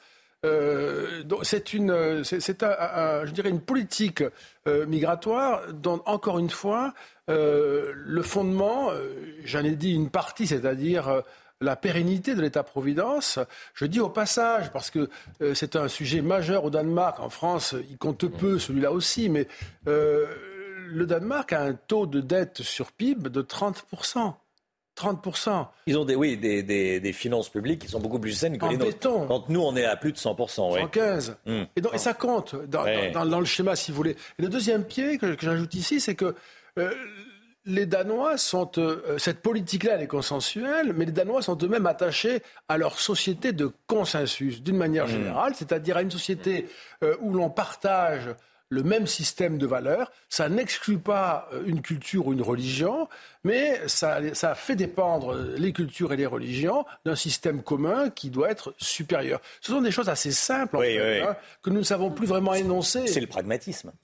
C'est pas, enfin, il y a du pragmatisme, mais je pense que c'est plus fondamentalement une sorte de euh, euh, philosophie ordinaire de l'État et de l'appartenance nationale au Danemark, quand on est étranger, on se tient à carreau parce que si on est condamné, on peut plus espérer obtenir la nationalité. La politique, Même avec du sursis, on ne sera jamais danois si on a été condamné, qu'on est étranger, qu'on a été absolument. Et lorsque vous êtes sur un parcours d'intégration pour aller vers le permis de séjour et vers la nationalité danoise, si vous voulez, si vous êtes intéressé, que vous commettez un petit délit, vous avez une contravention dans la rue, eh bien le délai avant d'arriver euh, à ce que vous souhaitez est rallongé d'autant. Mmh. Euh, si, vous, si vous le faites, si vous avez un deuxième délit, ce délai est multiplié par deux encore. Vous voyez, il y a un système de ce type. La politique pénale est mmh. très incitative. Euh, il faut d'ailleurs dire à ce sujet qu'il est possible pour chaque citoyen de vérifier sur, sur Internet, on peut le faire, nous, on l'a fait nous-mêmes d'ailleurs depuis, depuis enfin, voilà, on le fait avec des données danoises, mais vous l'avez, de vérifier quels sont par origine euh, nationale les responsables euh, euh, de crimes et de délits au Danemark. C'est tout à fait transparent, c'est public, et, ça fait l'objet de discussions ordinaires, normales, qui permettent de définir des politiques publiques et d'en mesurer l'efficacité. Il n'y a pas de, il n'y a pas de, je dirais, de, drame autour de cela. Il n'y a pas d'hystérie. Il n'y a pas de, euh, de, controverse absolue. Contrairement à quoi? Contrairement à la France. Contrairement à nous-mêmes. Bah oui, bien sûr. C'est quand même une difficulté de ne pas arriver à énoncer un problème hmm. paisiblement euh, le documenter, élaborer des réponses euh, et aller directement dans les confrontations idéologiques. Bon, l'histoire du Danemark, c'est pas la même que la France. Euh, le Danemark, c'est pas la France. 5 millions 800 000 habitants, 6 millions d'habitants au Danemark et plus de 65 millions en France. Ils n'ont jamais eu de colonie, contrairement à nous. Est-ce qu'on pourrait appliquer cette politique en France? Alors, juste sur ce premier point, le Danemark n'est pas la France. on a étudié, on a un autre pays qui nous a intéressé, qui n'est pas développé dans cette étude, mais dans des études autres que nous avons réalisées. La Suède est très proche du Danemark. Hmm. En, nombre d'habitants, en système culturel, en, système religieux, le protestantisme, etc. La Suède n'a pas appliqué cette politique. Elle va le faire là maintenant. Et depuis 20 ans, a une politique désastreuse, très ouverte. Euh, le résultat, il est, il est catastrophique. Euh, et sur le plan politique, euh, la Suède a des partis populistes qui sont au plus haut, quand le Danemark a des partis populistes qui viennent de s'effondrer. Donc si on prend la comparaison interne à cet univers-là avec des pays plus comparables, de toute façon, c'est très pertinent. En ce qui concerne la France, il me semble que tout lecteur de la note aura le sentiment que la France n'est pas capable d'adopter un tel système. Ça, c'est ce que je, crois. On peut, on peut. Alors, expliquez-nous pourquoi. C'est-à-dire que le système danois paraît tellement, mais je vais ajouter ensuite une, conséquence à ça. Le système danois paraît tellement strict, paraît tellement euh, euh, euh, sévèrement défini avec un parcours d'intégration, je ne rentre pas dans les détails, mais mm. qui passe par les communes, il faut nommer un mentor, on, vous, on, vous, on vous sélectionne par niveau. Si vous ne réussissez pas les étapes, ça s'arrête. Ce n'est pas le fait d'être présent qui compte à une, formation, c'est le fait de réussir, etc. On se dit en France, on fera jamais ça. Et l'autre élément que j'ajouterai, c'est qu'en France, peut-être ne sommes-nous pas capables de faire cela, mais je ne crois pas que nous serons capables de supporter les conséquences euh, d'une immigration euh, qui ne serait pas régulée et qui ne ferait pas l'objet d'une politique publique euh, d'intégration aussi ambitieuse. Et donc le paradoxe, il est là, c'est que d'un certain côté, on peut dire oui, nous ne serons pas capables nous n'aurons pas le courage, la force, la capacité à faire consensus euh, de bon sens et d'intérêt général autour de telles mesures. Mais si nous ne le faisons pas, les conséquences d'une politique migratoire qui ne mmh. maîtrise pas les flux et qui n'intègre pas sont désastreuses et, à mon avis, sont euh, au sens euh, existentielles d'une communauté nationale ne sont pas soutenables. On a le sentiment qu'en France, il y a une majorité de Français euh, qui aimeraient un, serrage de vis, droite et gauche confondus, au-delà des partis. J'allais dire que c'est presque accessoire, les partis. Il y a, le destin du pays. Euh, mais personne ne l'assume réellement, même la droite. Non. Même quand elle a été au pouvoir. 80% des Français approuvent ce, type de, mesures et souhaitent ce genre de politique.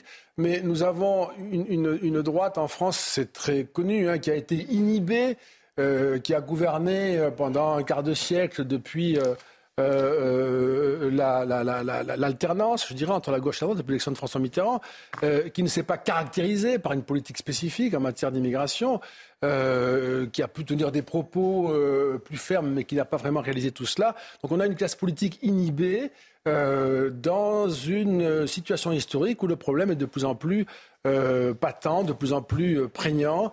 Et je crois qu'il y a une impossibilité à ne pas traiter ce problème. Il faudra bien euh, l'affronter. Merci beaucoup Dominique Régnier, directeur général de la Fondapol. La politique danoise d'immigration, une fermeture consensuelle. Voilà, on le retrouve sur Internet. Voilà votre, vos, travaux et c'est gratuit. Ce qui en ce moment, c'est rare. on le note. Merci beaucoup Dominique Régnier. Il est 7h19. Le point info tout de suite. Une dizaine de véhicules incendiés dans la ville de Pierre-Bénite, près de Lyon. Il s'agit de six véhicules municipaux et de deux voitures de police. Ça s'est passé le week-end dernier. Une enquête a été ouverte pour déterminer l'origine des incendies, mais selon le maire, ces dégradations sont l'œuvre de trafiquants de drogue.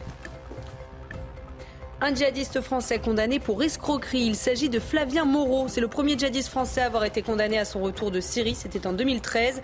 Hier, il a été condamné à une peine de 18 mois de prison ferme à Nantes pour escroquerie au chèque en bois. L'homme de 36 ans a trompé plus d'une centaine de victimes, des bijoutiers, des antiquaires ou encore des négociants d'or. Et puis cette information de la nuit, la mission spatiale historique du Royaume-Uni s'est soldée par un échec. La première fusée lancée depuis le sol britannique n'a pas pu atteindre sa mise en orbite à cause d'une anomalie. Le but de la mission était de lancer neuf satellites dans l'espace, ce qui aurait été une grande première au Royaume-Uni. Vivez un moment d'émotion devant votre programme avec XXL Maison, mobilier design et décoration. L'économie avec vous, Lomi Guillaume, on va parler du télétravail. Une étude montre que le télétravail favoriserait les heures supplémentaires non rémunérées. On travaille plus et gratuitement quand on est chez soi, c'est ça? On va parler du livret A. Ah mais on peut parler du télétravail aussi, mais comme vous voulez. Mais non, mais on va parler du livret A. Le livret A à 3,3%. Mais oui, le taux augmente. Eh le taux augmente du livret A. Il y a tellement d'actualités en économie. Ça se bouge. Hein Il faut appliquer pour connaître euh, ce taux du livret A une formule qui est définie euh, et qu'on connaît. Hein. Si on, le calcule aujourd'hui, ce taux sera de 3,3%. C'est un tout petit peu moins que ce qu'on avait espéré, mais il faut dire que l'inflation est moins importante que, que prévu. Alors c'est déjà une belle progression. Hein. Le taux avait augmenté cet été. Le taux du livret A était passé de 0,5% en début 2022 à 1% en février 2022, on s'en souvient, puis de 1% à 2% au 1er août, et donc bientôt ce sera 3,3%, de même que le taux du LDDS, le livret de développement durable et euh, solidaire. Alors c'est bien, mais ça reste en dessous de l'inflation, euh, parce que euh, avec l'inflation à 5,9 et un taux à 3,3, on perd de l'argent. Toutefois, le gouverneur et de la Banque de France et le gouvernement pourraient décider d'un coup de pouce supplémentaire. En effet, en général, on a des taux ronds pour le livret A, donc on peut espérer qu'il soit remonté à 3,5% 10% au 1er février. Ça reste une opération rentable pour le gouvernement parce que le livret A est, on le sait, un placement extrêmement populaire. 81% des Français possèdent un livret de ce type. C'est 55 millions de livrets ouverts. On peut en avoir un seul par personne, pas plus. Et puis, c'est surtout des sommes considérables qui sont placées sur ce livret. 362,5 milliards d'euros, le montant le plus élevé depuis 2009, dorment aujourd'hui sur ces livrets.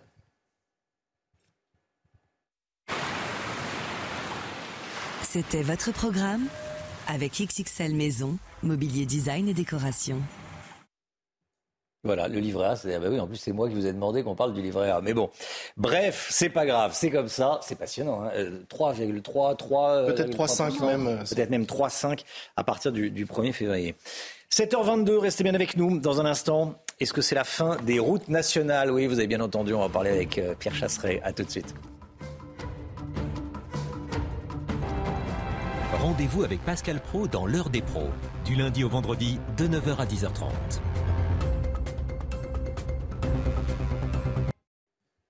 7h26, l'automobile avec Pierre Chasseret. Bonjour Pierre. Bonjour. De plus en plus, les nationales sont confiées aux régions, aux départements et aux métropoles. Est-ce qu'on s'oriente vers la fin des routes nationales? Allez, nouvelle réjouissance de 2023. C'est la conséquence de la loi 3DS. C'est la loi de décentralisation qui va permettre donc aux régions, aux, collectivités aussi, euh, que ce soit les métropoles et les départements, de récupérer une part des routes nationales et des autoroutes non concédées, c'est-à-dire les autoroutes qui appartiennent encore à l'État. L'État se désengage et lance la patate chaude, car mal entretenue, directement sur les collectivités. Alors, beaucoup de routes sont concernées. Hein. Oui, ouais, c'est des milliers de kilomètres qui vont passer dans l'escarcelle des régions et des départements.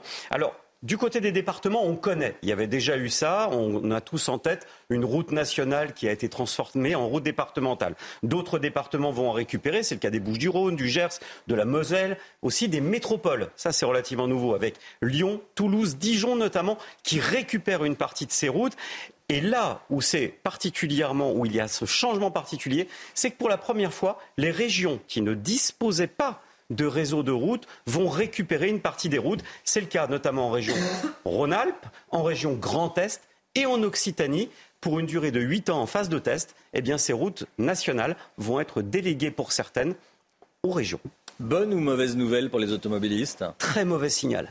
Très mauvais signal parce que ça veut dire que l'État se désengage, n'est plus en capacité d'assurer l'entretien des routes. Ça, on le savait, la France décline au classement mondial de l'entretien des routes. En revanche, bonne nouvelle pour les automobilistes, des élus plus proches de la route qui vont pouvoir agir lorsqu'elle est mal entretenue. Et puis un autre point qui me fait particulièrement plaisir, une accélération peut-être du retour à 90 km heure. On voit tous cette grosse incompatibilité entre des routes départementales dans certains départements comme la Corrèze qui sont limitées à 90 et des routes nationales qui restaient à 80 alors, alors qu'elles étaient totalement sécurisées. Eh bien, avec ce projet de décentralisation, peut-être que le retour à 90 va se faire. Dernier point positif, la dernière campagne de décentralisation, c'était aussi pour refiler des autoroutes de l'État à des sociétés privées payantes. Donc on a fait payer plus cher l'autoroute. Eh bien, cette fois-ci, il n'y a pas de concession qui est prévue à des sociétés privées. Ce sont bien des collectivités qui vont récupérer, les routes nationales et les parties d'autoroutes. Merci beaucoup, Pierre Chasseret. Restez bien avec nous. On va continuer à parler euh,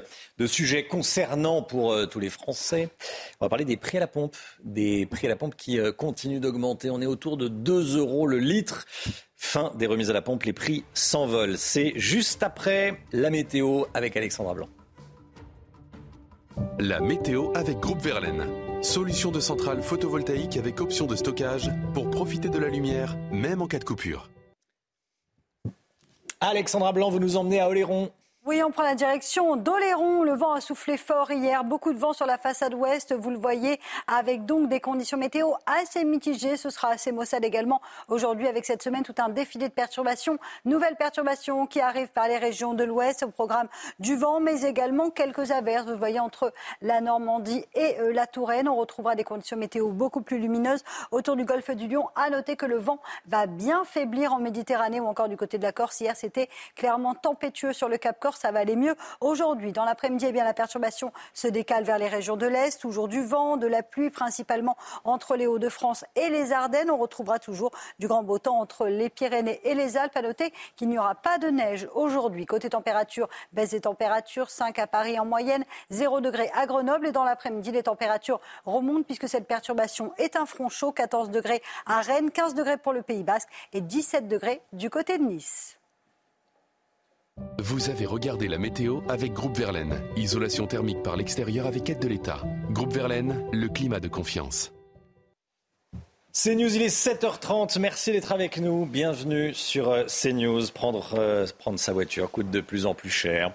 Les prix à la pompe ont augmenté cette semaine. Ils tournent autour de 2 euros le litre. Une épidémie de burn-out chez les infirmières et les aides-soignantes aux urgences de l'hôpital de Pontoise. La prise en charge des malades est, dégradée, vous allez voir. Le livre témoignage du prince Harry sort aujourd'hui. Les libraires sont au taquet, comme on dit. En Grande-Bretagne, comme vous le voyez, certaines librairies sont restées ouvertes toute la nuit. Et puis l'affaire Legrette, Noël Legrette, dans le viseur de la ministre des Sports. C'est l'affaire Zidane, bien sûr. Le prix de l'essence, il repart à la hausse. On va regarder ensemble les, derniers chiffres. Comptez 1,92€ pour le litre de gasoil, 1,85€ pour le samplon 95, 1,94 pour le samplon 98, hein, Chana. Oui, depuis la fin de la ristourne gouvernementale, les prix repartent à la hausse et vous le voyez, la semaine dernière n'a pas fait exception. Une envolée des prix aux grandes dames des automobilistes, surtout pour ceux qui n'ont pas le droit au nouveau chèque énergie proposé par le gouvernement. Augustin Donadieu. Depuis le 1er janvier, je pense que ça va pas être possible, parce que c'est presque à la ma carte. Les cartes bancaires surchauffent dans les stations-service. Avec la fin de la remise de l'État, le passage à la pompe est plus douloureux pour les Français.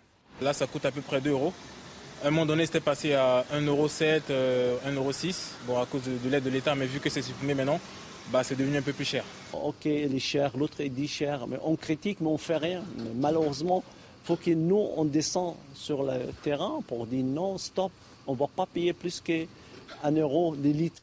En moyenne en France, le prix du litre de samplon 95 atteint 1,85€. Le litre de diesel, lui, s'approche des 2 euros à 1,91€. Alors pour aider les automobilistes, l'État propose un chèque carburant de 100 euros à condition de faire partie des 10 millions de Français aux revenus modestes. Moi, non, malheureusement, non. Je, je n'ai pas le droit car euh, je suis sur les revenus fiscaux de mes parents, donc euh, non. Cette affaire du chèque, vous voulez la vérité, ça ne tient pas debout, cette affaire de chèque. Il faut diminuer les, les, tout, tout ce qui est il n'y a pas que l'essence, toute la vie. Les automobilistes éligibles au chèque carburant ont jusqu'au 28 février pour faire leur demande auprès de l'administration. La réforme des retraites, on saura tout ce soir à partir de 17h30. La Première ministre va dévoiler cette réforme. On se dirige vers un âge légal de départ à la retraite qui passerait de 62 à 64 ans. Alors ce matin, on se demande qu'en est-il chez nos voisins européens? Tour d'horizon avec Solène Boulan. Chez nos voisins européens, de nombreux États sont engagés dans des réformes qui conduiront les salariés à travailler jusqu'à 65 ans et même au-delà. En Espagne, par exemple, l'âge légal de départ à la retraite est actuellement fixé à 65 ans, avec l'objectif d'atteindre 67 ans d'ici à 2027. En Italie, l'âge légal est lui déjà fixé à 67 ans, mais les Italiens peuvent prendre leur retraite à 62 ans, à condition que leur compteur affiche 41 ans de cotisation d'ici à fin 2023. Enfin, en Allemagne, l'âge légal est encore fixé à 65 ans, mais il passera définitivement à 67 ans en 2029. Ces données sont toutefois à prendre avec des pincettes, comme le rappelle le Centre des liaisons européennes et internationales de la sécurité sociale, car de fortes variations existent d'un pays à l'autre en termes de conditions d'éligibilité, de durée de cotisation et d'affiliation ou de salaire pris en compte pour le calcul. Les urgences de l'hôpital de Pontoise à l'arrêt. 90% des soignants du service ont déposé un arrêt maladie. Ils dénoncent la dégradation de leurs conditions de travail et demandent l'activation du plan blanc. Pourquoi? Bah pour libérer des lits. Les directions personnelles et syndicats vont se réunir tout à l'heure à 15h pour tenter de trouver une solution à cette crise. Nous avons rencontré une infirmière du CHU de Pontoise qui a accepté de témoigner anonymement sur son quotidien. Jeanne Cancard et Augustin Donadieu. C'est l'appel à l'aide d'une jeune infirmière déjà éreintée et fatiguée par sa profession après seulement quelques mois de travail à l'hôpital de Pontoise. Physiquement, moralement, sur, euh, tous les points, c'est l'horreur. Ça se dégrade depuis plusieurs années, mais depuis plusieurs mois, c'est vraiment euh, l'apogée. Les box sont tous pris, les lits dans l'hôpital sont tous remplis, le couloir est rempli, la salle d'attente est remplie. Des fois, on arrive la boule au ventre parce qu'on sait qu'il va y avoir énormément de monde et qu'on va pas pouvoir faire notre travail comme on aimerait le faire. C'est une remise en question euh, quotidienne. Ce surmenage et cette saturation du service des urgences a déjà conduit à des drames. J'ai pris mon poste à 19h. J'ai installé euh, une patiente qui était arrivée un petit peu plus tard, entre 13 et 14 h il me semble. Je l'installe vers les 20 h Une demi-heure après, elle était décédée. Le lendemain, je n'avais pas envie de retourner travailler. Je me suis dit, je vais arriver, je vais avoir encore un mort. Un drame parmi d'autres qui aurait pu être évité s'il y avait eu plus de moyens humains et matériels selon les soignants. Mais cette infirmière l'assure, elle ne changera pas de métier. Son envie d'aider les autres reste intacte. Alors, est-ce que vous comprenez ces arrêts maladie au CHU de Pontoise On vous a posé la question ce matin. Écoutez vos réponses, c'est votre avis. Ah, évidemment que ce n'est pas en principe euh, les choses. On ne se met pas en arrêt maladie, mais dès l'instant qu'ils sont euh, complètement euh, débordés et puis quasiment en burn-out, on peut aussi comprendre que l'arrêt maladie peut, se, peut être justifié. Bah, je pense que c'est un acte de désespoir pour certaines professions.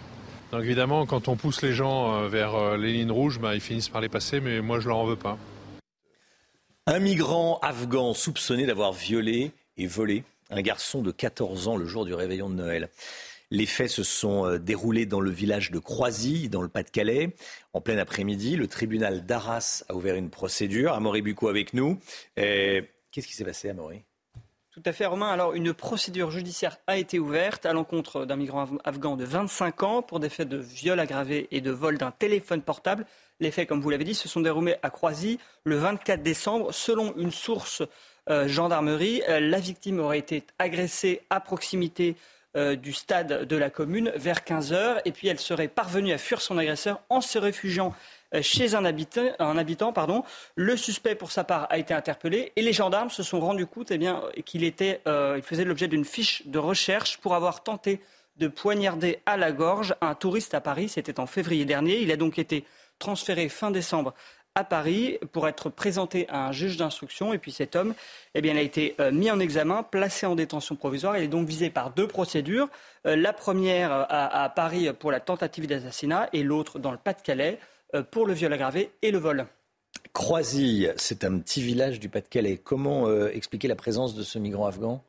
Eh bien, parce que depuis 2017, la commune possède un centre d'accueil dans lequel sont hébergés euh, des migrants dont la situation administrative est en cours d'examen. Ce centre compte jusqu'à 170 places et le suspect y a séjourné. Il a même été renvoyé de ce centre en 2020 pour avoir menacé de mort un employé. En mars 2022, il s'était à nouveau euh, présenté au centre et là, les employés euh, du centre avaient alors appelé la gendarmerie.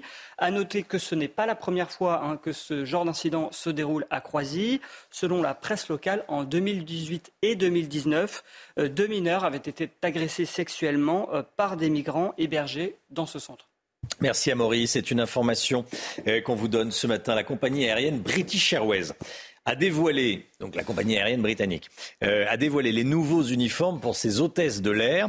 Et surprise, les hôtesses de l'air de British Airways désormais pourront porter une combinaison intégrale et un hijab, euh, un voile islamique.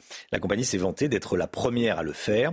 L'objectif affiché par la direction, convenir au personnel international de la compagnie et représenter au mieux la Grande-Bretagne moderne. Ces nouveaux uniformes seront portés dès l'été prochain un commentaire. Ceci, le nouveau roi Charles III a dit qu'il serait le roi euh, de, tout, euh, de tous les Britanniques, quelle que soit leur religion. Bon. L'Angleterre est la patrie du communautarisme, c'est-à-dire que chacun a le droit d'exercer sa religion mm. comme il l'entend en portant euh, ses habits religieux. C'est une notable différence avec la France. Je rappelle par exemple que les Sikhs ont le droit de ne pas porter de casque par-dessus leur coiffe de façon à respecter leurs us et coutumes. Donc c'est un, une façon de pratiquer sa religion, de l'exprimer très différente de la laïcité à la française. La ministre des Sports appelle le comité exécutif de la Fédération française de foot à agir après les propos polémiques de Noël Legrette à l'encontre de Zidane. Bref, si on veut résumer, la ministre des Sports à Noël Legrette dans son collimateur. Oui, ce hein Noël, il faut sanctionner les sorties de route successives du dirigeant. Je rappelle que Noël Legrette est déjà secoué par des accusations de harcèlement et de comportement inapproprié de la part d'ex-salariés. Hugo Yoris est revenu sur les propos de Noël Legrette. C'était chez nos confrères de TF1. Écoutez. Il y a des choses euh, qui sont inappropriées. Et, pour le coup, euh, on ne peut pas manquer de, respect euh, à, des anciens joueurs de, l'équipe de France, encore plus à une, légende internationale comme Zinedine Zidane.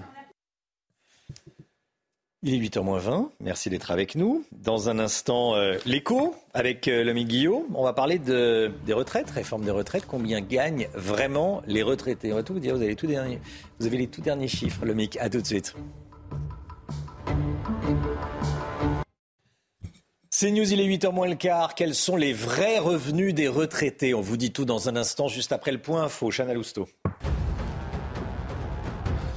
Quatre délinquants violents enlèvent un homme et le mettent de force dans le coffre d'une voiture. C'est une vidéo publiée euh, par nos confrères d'Europe 1. Ça s'est passé à Villeparisis, en Seine-et-Marne, en pleine rue, dimanche matin. La scène dure plus de deux minutes. Les agresseurs frappent leurs victimes violemment et l'un d'eux est même muni d'un fusil. Les quatre malfaiteurs ont réussi à prendre la fuite. Soulagement des habitants de la cité des Campanules à Marseille. On vous en parlait hier de ces locataires qui occupent leur hall d'immeuble jour et nuit pour empêcher les dealers de s'y installer. Et eh bien, dès aujourd'hui, des agents de sécurité vont être déployés dans le quartier 24 heures sur 24. Une annonce du bailleur social qui va permettre aux habitants de lever leur veille.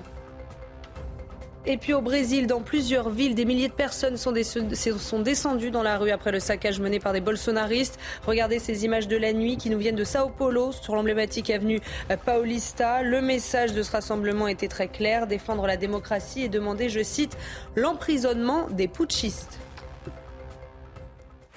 Vivez un moment d'émotion devant votre programme avec XXL Maison, mobilier design et décoration la réforme des retraites. Euh, on en parle beaucoup, on, aura le, détail euh, cet après-midi à, 17h30. Et euh, la question qu'on se pose ce matin, c'est combien gagnent vraiment les retraités? Alors cette question, je vous la pose.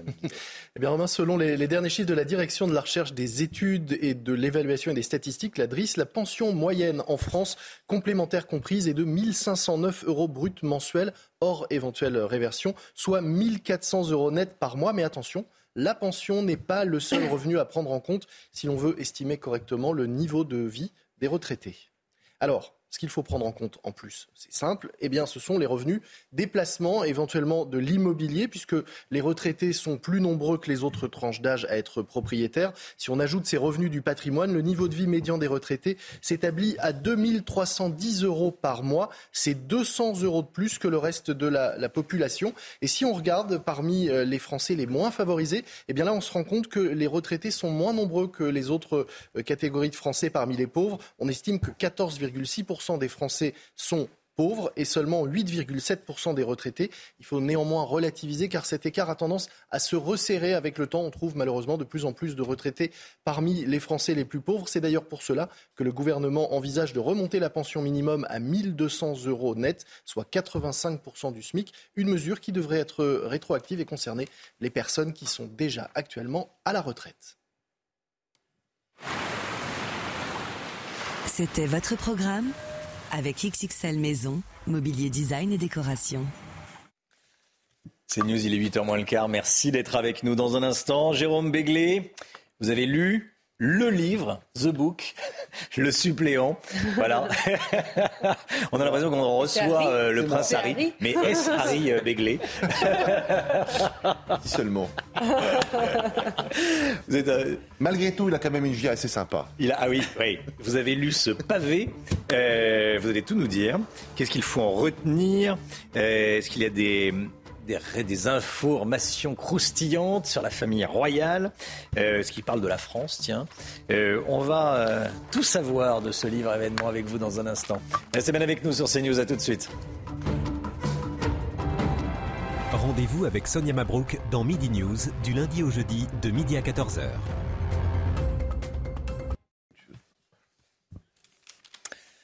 C'est nous 7h50. Jérôme Béglé avec nous, directeur général de la rédaction du Journal du Dimanche. Vous avez lu, Jérôme, The Spare, le suppléant, en français, l'autobiographie du prince Harry qui déchaîne la polémique en Grande-Bretagne. Question simple qu'on pose à tous ceux qui ont lu le livre. Enfin, en tout cas, il y en a peu. Il y en a peu. Il sort ce matin, là. Il, sort ce à minuit aujourd'hui, cette nuit. Qu'est-ce qu'il faut en retenir? Qu'est-ce que vous en retenez? Moi, j'en retiens trois thèmes qui reviennent hmm. le plus souvent. D'abord, le prince Harry est inconsolable, ne s'est jamais remis de la mort de sa mère. Il avait à peu près 13 ans, pas tout à fait 13 ans, c'était en 1997. Son père lui apprend euh, dans, la, nuit, il le réveille, il ne le prend pas dans ses bras. Pendant plus de 10 ans, il va croire que sa mère n'est pas morte. Il va euh, avoir, il a toujours des crises d'angoisse carabinées. Il essaie de trouver des médicaments, il voit des médecins, il teste des médecines parallèles.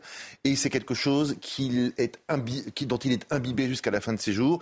Il en veut sur 30 générations aux journalistes, aux paparazzi et à l'équipe des fonctionnaires de Buckingham qui n'ont pas été à la hauteur, dit-il. Euh, le plat de résistance du livre, c'est sa vie de militaire. Il essaie de nous faire croire et c'est assez réussi, qu'il a fait une vraie guerre, qu'il a été un vrai militaire et pas un soldat d'opérette notamment en Irak, notamment en Afghanistan. Il dit qu'il a tué une vingtaine, 25 euh, talibans. Et effectivement, c'est probant. Euh, il n'est pas implanqué. Et s'il est ramené à l'arrière ou s'il est ramené en Grande-Bretagne, c'est qu'il devient une cible tellement évidente, tellement euh, gigantesque pour les ennemis qu'il devient, ça devient un sujet de sécurité pour lui et pour la couronne britannique. Enfin, les rapports avec son frère William et dans une moindre mesure avec son père Charles III. Euh, écoutez, les tabloïds ont choisi des passages les plus euh, sans doute croustillants, mais quand même, il épargne grandement Charles, qui au final est un père attentif. Il avait du mal à s'endormir quand il était euh, enfant dans le noir. Euh, euh, Harry, et eh bien son père venait lui tenir la main jusqu'à ce qu'il s'endorme. À chaque fois qu'il fait quelques dérapages, et Dieu sait s'il en a eu, son père est plutôt conciliant. il accueille plutôt bien Meghan Markle, qu'il aime réellement. Donc le père est à peu près préservé. William, il y a quelques scènes pas très sympathiques, mais quand même, ce livre ne fera pas trembler, me semble-t-il, la monarchie britannique. C'est un jeune qui est que vous nous décrivez, c'est un jeune qui euh, euh, a, une faille, et comment ça pourrait être autrement, euh, provoqué par la mort de sa mère. Oui, et puis il était fait pour tout sauf pour être euh, héritier, même en cinquième position, de la couronne britannique. Il est trop épris de liberté, il est trop impulsif, il est trop dans l'action et dans, la réaction. Hmm. Il a trop envie de dire des choses. Euh, il ressemble en cela beaucoup à sa mère et pas beaucoup à son frère. On n'est pas dans l'understatement chez lui. On n'est pas dans la retenue. On n'est pas dans euh, je réfléchis dix minutes ou dix jours en tournant 43 fois ma langue dans ma bouche avant de parler. Et ça, évidemment, c'est un peu incompatible avec les valeurs de Buckingham Palace. Qu'est-ce qu'il y a de croustillant sur la famille royale Alors, s'il y a, qu'il y a quelque chose. Il y a quelques scènes avec sa grand-mère. Pas beaucoup, c'est ce que je regarde dans le livre, elle est quand même assez épargnée. Je vais vous en livrer deux. Euh, il apprend la mort de... Euh, donc, ils sont à Londres avec Meghan Markle, son père lui dit, ta grand-mère va pas bien, viens vite. Il prend un avion pour aller à Balmoral. Dans l'avion, j'ai consulté le site de la BBC, grand-mère était partie, Papa était roi, j'ai mis une cravate noire, je suis sorti de l'avion dans un brouillard épais et j'ai foncé vers Balmoral dans une voiture de location. C'est très sec. Et euh, par exemple, euh, il rapporte la dernière conversation qu'il a eue avec sa grand-mère quatre jours avant sa mort, conversation téléphonique.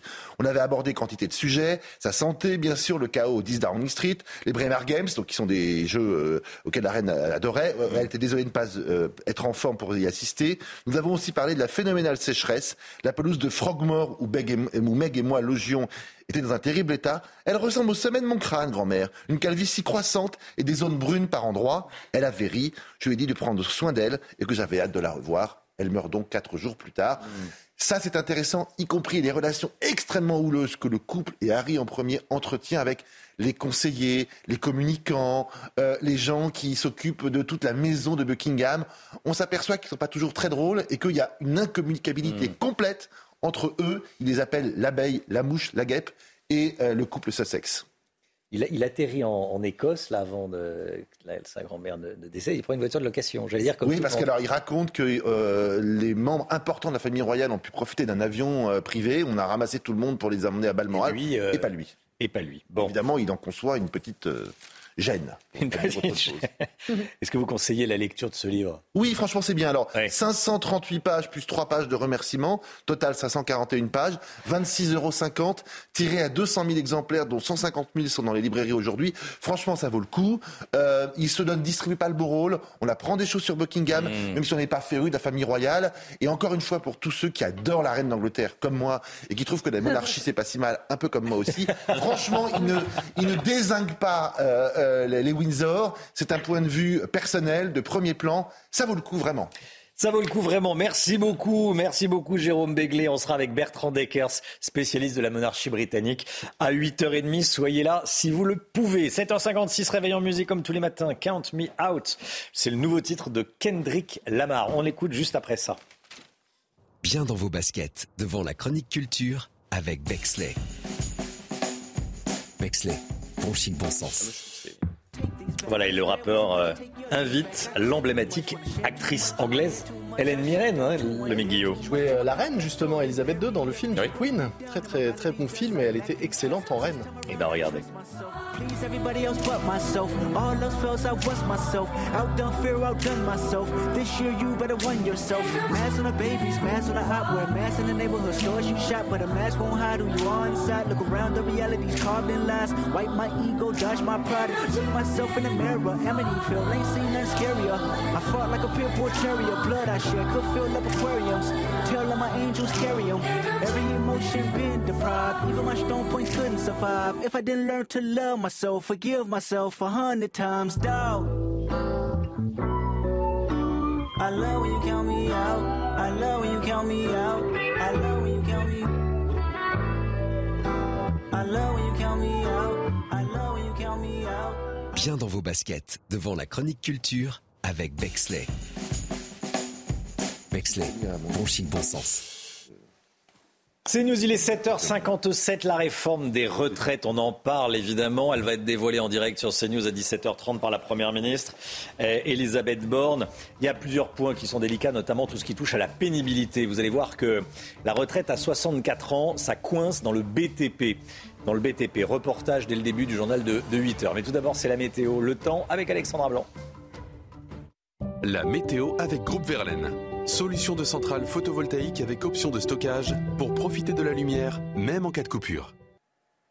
Ravi de vous retrouver avec des conditions météo une nouvelle fois mitigées aujourd'hui. Oui, tout un défilé de perturbations. Hier, on a eu des vents tempétueux euh, du côté de la Corse. Et bien là, le vent euh, se calme pour l'île de Beauté. En revanche, une nouvelle perturbation arrive sur les régions de l'Ouest et petit à petit, elle va se décaler en direction du bassin parisien, des Ardennes, des Hauts-de-France ou encore en redescendant un petit peu plus sur le nord euh, du Lyonnais. On attend de la pluie, un temps très nuageux, mais également de bonnes rafales de vent de l'ordre de 60 à 70 km par heure. En revanche, plus vous irez vers le sud, plus vous aurez du beau temps, notamment entre le golfe du Lion, les Pyrénées ou encore les Alpes. Pas de neige aujourd'hui. Retour à un temps beaucoup plus ensoleillé à la montagne. Les températures, eh bien, elles remontent. Pourquoi? Parce que cette perturbation est un front chaud et donc, conséquence, les températures s'envolent de nouveau. 14 degrés à Rennes, 15 degrés en moyenne entre le sud-ouest et le Bordelais, 13 degrés à Marseille et localement jusqu'à 17 degrés à Nice. La suite du programme, encore une nouvelle perturbation prévue demain, notamment entre le sud-ouest et le nord-est. On retrouvera de la neige en montagne. En revanche, sur les régions du nord, retour de belles éclaircies, un temps un peu plus lumineux entre la façade ouest et les Ardennes, mais le vent se maintiendra près des côtes de la Manche. Vous avez regardé la météo avec Groupe Verlaine. Isolation thermique par l'extérieur avec aide de l'État. Groupe Verlaine, le climat de confiance. C'est News, il est 7h59. Merci d'être avec nous. Merci d'avoir choisi CNews pour démarrer cette journée à la une ce matin. La réforme des retraites présentée dans l'après-midi par Elisabeth Borne. On se dirige vers un report de l'âge légal à 64 ans. Et vous allez voir que dans les métiers du bâtiment, ça coince sérieusement. Les syndicats doivent se réunir dès ce soir pour décider d'une mobilisation. À quoi faut-il s'attendre? On verra ça avec Florian Tardif. A tout de suite, Florian. Le Danemark et ses mesures très strictes pour contrôler son immigration, ça fonctionne et il y a un consensus entre la droite et la gauche danoise. La Fondapol, un think tank, vient de mener une enquête ultra fouillée sur laquelle on revient ce matin. Et puis Hugo Lloris choisit la retraite à 36 ans. Lui, il prend sa retraite internationale. Après 14 années en équipe de France, c'est lui qui détient le record de sélection chez les Bleus. 145 sélections au total. Le gouvernement s'apprête donc à dévoiler sa réforme des retraites. C'est à 17h30 avec la Première ministre, donc avec également le ministre de l'économie Bruno Le Maire et le ministre du Travail Olivier Dussopt. Parmi les points de blocage avec les syndicats, il y a la reconnaissance de la pénibilité pour le calcul de, l'âge de départ à la retraite, Chana. hein. Certains secteurs comme celui du bâtiment sont très regardants sur ce point précis de la réforme. On a rencontré des maçons dans le Morbihan, Michael Chailloux.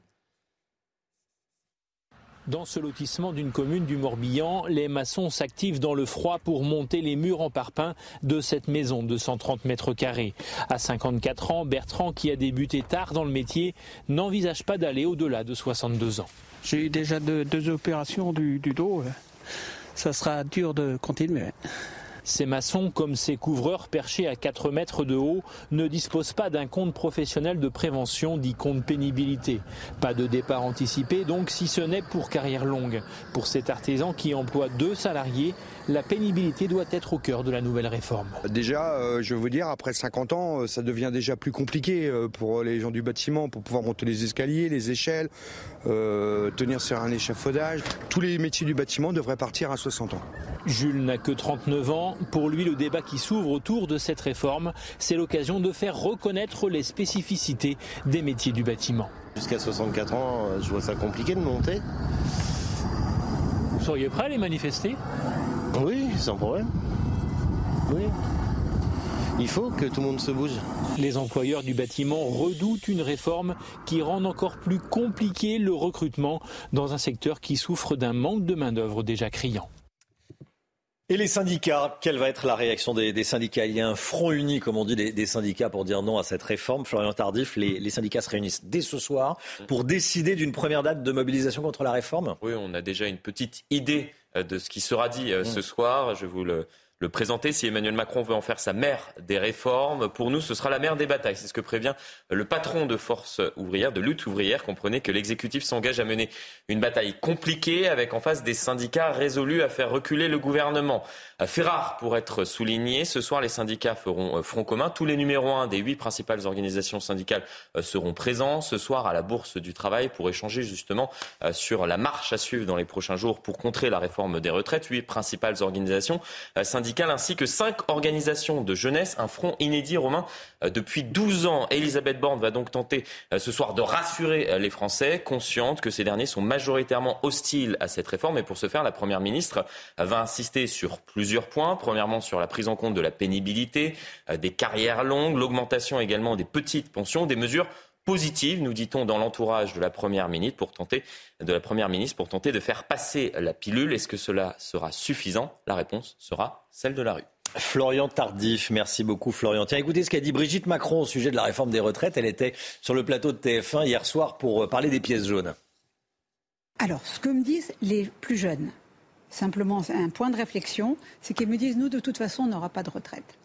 Donc moi, ce que j'ai envie de dire aux jeunes, tout est fait pour que vous ayez une retraite. C'est tout ce que je peux dire. Jérôme Béglé, elle en dit pas beaucoup, hein. quelques secondes sur la réforme des retraites. C'est très efficace. Mm -hmm. C'est aussi, moi, quand je discute avec des, des, jeunes, ce qui me remonte, et effectivement de dire, attention, on est en train de vous préparer la retraite de 2050, 80, etc. C'est pas mal, pas mal joué, bravo. Les, les, les jeunes, on est en train de bosser pour vous, c'est voilà, ce Elle sait faire de la politique, Brigitte Macron. Hein. comme euh, comme euh, une ancienne première dame, euh, comme Bernadette ancienne, Chirac. Comme quelques anciennes premières dames, voilà. Cette vidéo d'une d'une grande violence qu'on vous montre ce matin, celle où l'on voit quatre délinquants violents qui enlèvent un homme et le mettent de force dans le coffre d'une voiture. Euh, c'est probablement sur fond de, trafic de drogue. C'est un document de nos confrères d'Europe 1. Ça s'est passé à Villeparisis, en Seine-et-Marne, en pleine rue dimanche matin, Chana. La scène dure plus de deux minutes. Les agresseurs frappent leurs victimes violemment et l'un d'eux est même muni d'un fusil. Les quatre malfaiteurs ont réussi à prendre la fuite. Et à propos de trafic de, drogue, euh, une fillette de 11 ans a été tuée hier dans une maison à Anvers, en Belgique. 11 ans.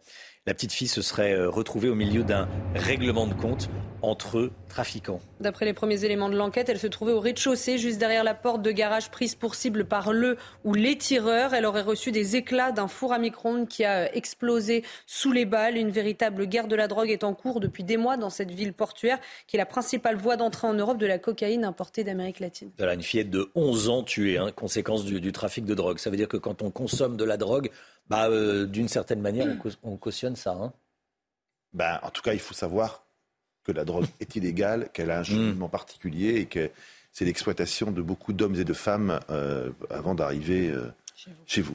Donc effectivement, il faut avoir conscience de ça. Objectif zéro réfugié au Danemark. La Fondapol, un think tank libéral, publie une enquête sur euh, l'une des politiques migratoires les plus sévères d'Europe, celle du Danemark. Depuis 20 ans, il y a un consensus entre la droite et la gauche euh, danoise. Et ça euh, fonctionne puisque euh, le gouvernement danois obtient des résultats. Entre 2014 et 2019, le nombre de migrants a chuté de 35%. Et c'est le souhait des Danois que cette baisse du nombre d'arrivées de, migrants sur son territoire. Euh, Dominique Régnier, directeur général de la Fondapol, était notre invité, l'invité de la matinale sur euh, le plateau à 7h10. Il explique que les Danois veulent réserver leur système social, d'aide sociale aux résidents. Écoutez. Le principe général, je crois qu'il faut retenir, c'est que les Danois considèrent que compte tenu de la générosité de leur système social, il n'est pas possible de ne pas le réserver aux résidents. Euh, danois ou non danois, mais aux résidents, et que conséquemment, il faut euh, restreindre euh, fortement les entrées pour que le système de l'État-providence ne se disperse pas au bénéfice d'un trop grand nombre de personnes. C'est une intégration qui, qui, repose beaucoup sur le travail, qui repose très peu, presque pas, sur le regroupement familial. Ça fait une grande différence avec la France. Euh, il n'y a pas de regroupement familial ni immédiat ni automatique au, Danemark. Il faut attendre. Au Danemark, quand on est étranger, on se tient à carreau parce que si on est condamné, on ne peut plus espérer obtenir la nationalité. Même avec du sursis, on ne sera jamais danois si on a été condamné, qu'on est étranger, qu'on a été absolument. Et lorsque vous êtes sur un parcours d'intégration pour aller vers le permis de séjour et vers la nationalité danoise, si vous voulez, si vous êtes intéressé, que vous commettez un petit délit, vous avez une contravention dans la rue, eh bien le délai avant d'arriver euh, à ce que vous souhaitez est rallongé d'autant. Mmh. Euh, si, vous, si vous le faites, si vous avez un deuxième délit, ce délai est multiplié par deux encore. Vous voyez, il y a un système de ce type. La politique pénale est mmh. très incitative. On a le sentiment, Jérôme Béglé, qu'en France, euh, il y a une sorte de consensus, au-delà des partis, hein, des, Français, à, à serrer un peu la vis, à reprendre le contrôle pas, dire à réduire l'immigration zéro, personne d'ailleurs la, défend a priori, mais euh, en tout cas à, prendre le contrôle de l'immigration. Euh, pourquoi est-ce qu'on ne fait pas pareil que les Danois?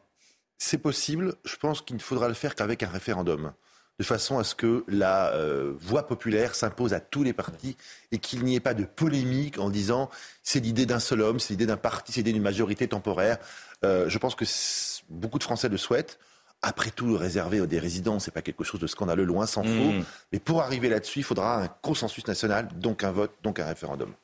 Les Bleus perdent leur capitaine, Hugo Lloris, le gardien de l'équipe de France, qui a annoncé prendre sa retraite internationale. Chana. À 36 ans, il compte 145 sélections euh, chez les Bleus. C'est un record absolu. Il l'a annoncé hier chez nos confrères de TF1. Il a d'ailleurs raconté que son départ était l'une des décisions les plus difficiles de sa vie. 8h08. Oui, c'est la retraite à 36 ans hein, dans, le, football. Bon, c'est facile. C'est facile. J'ai raté ma vie. Ah ah bah vous seriez à la retraite depuis. Oh bah, euh, depuis bien longtemps. Bien longtemps. Je serai consultant. voilà, consultant foot. Allez, 8h09, euh, restez bien avec nous. Dans un instant, Renaud Muselier, le président de la région Sud, et l'invité de Laurence Ferrari. À tout de suite. C'est News, il est 8h15. Bienvenue à tous. Merci d'être avec nous. Dans un instant, Laurence Ferrari, vous recevrez Renaud Muselier, le président de la région Sud. Mais tout d'abord, le point info, Chana Lousteau.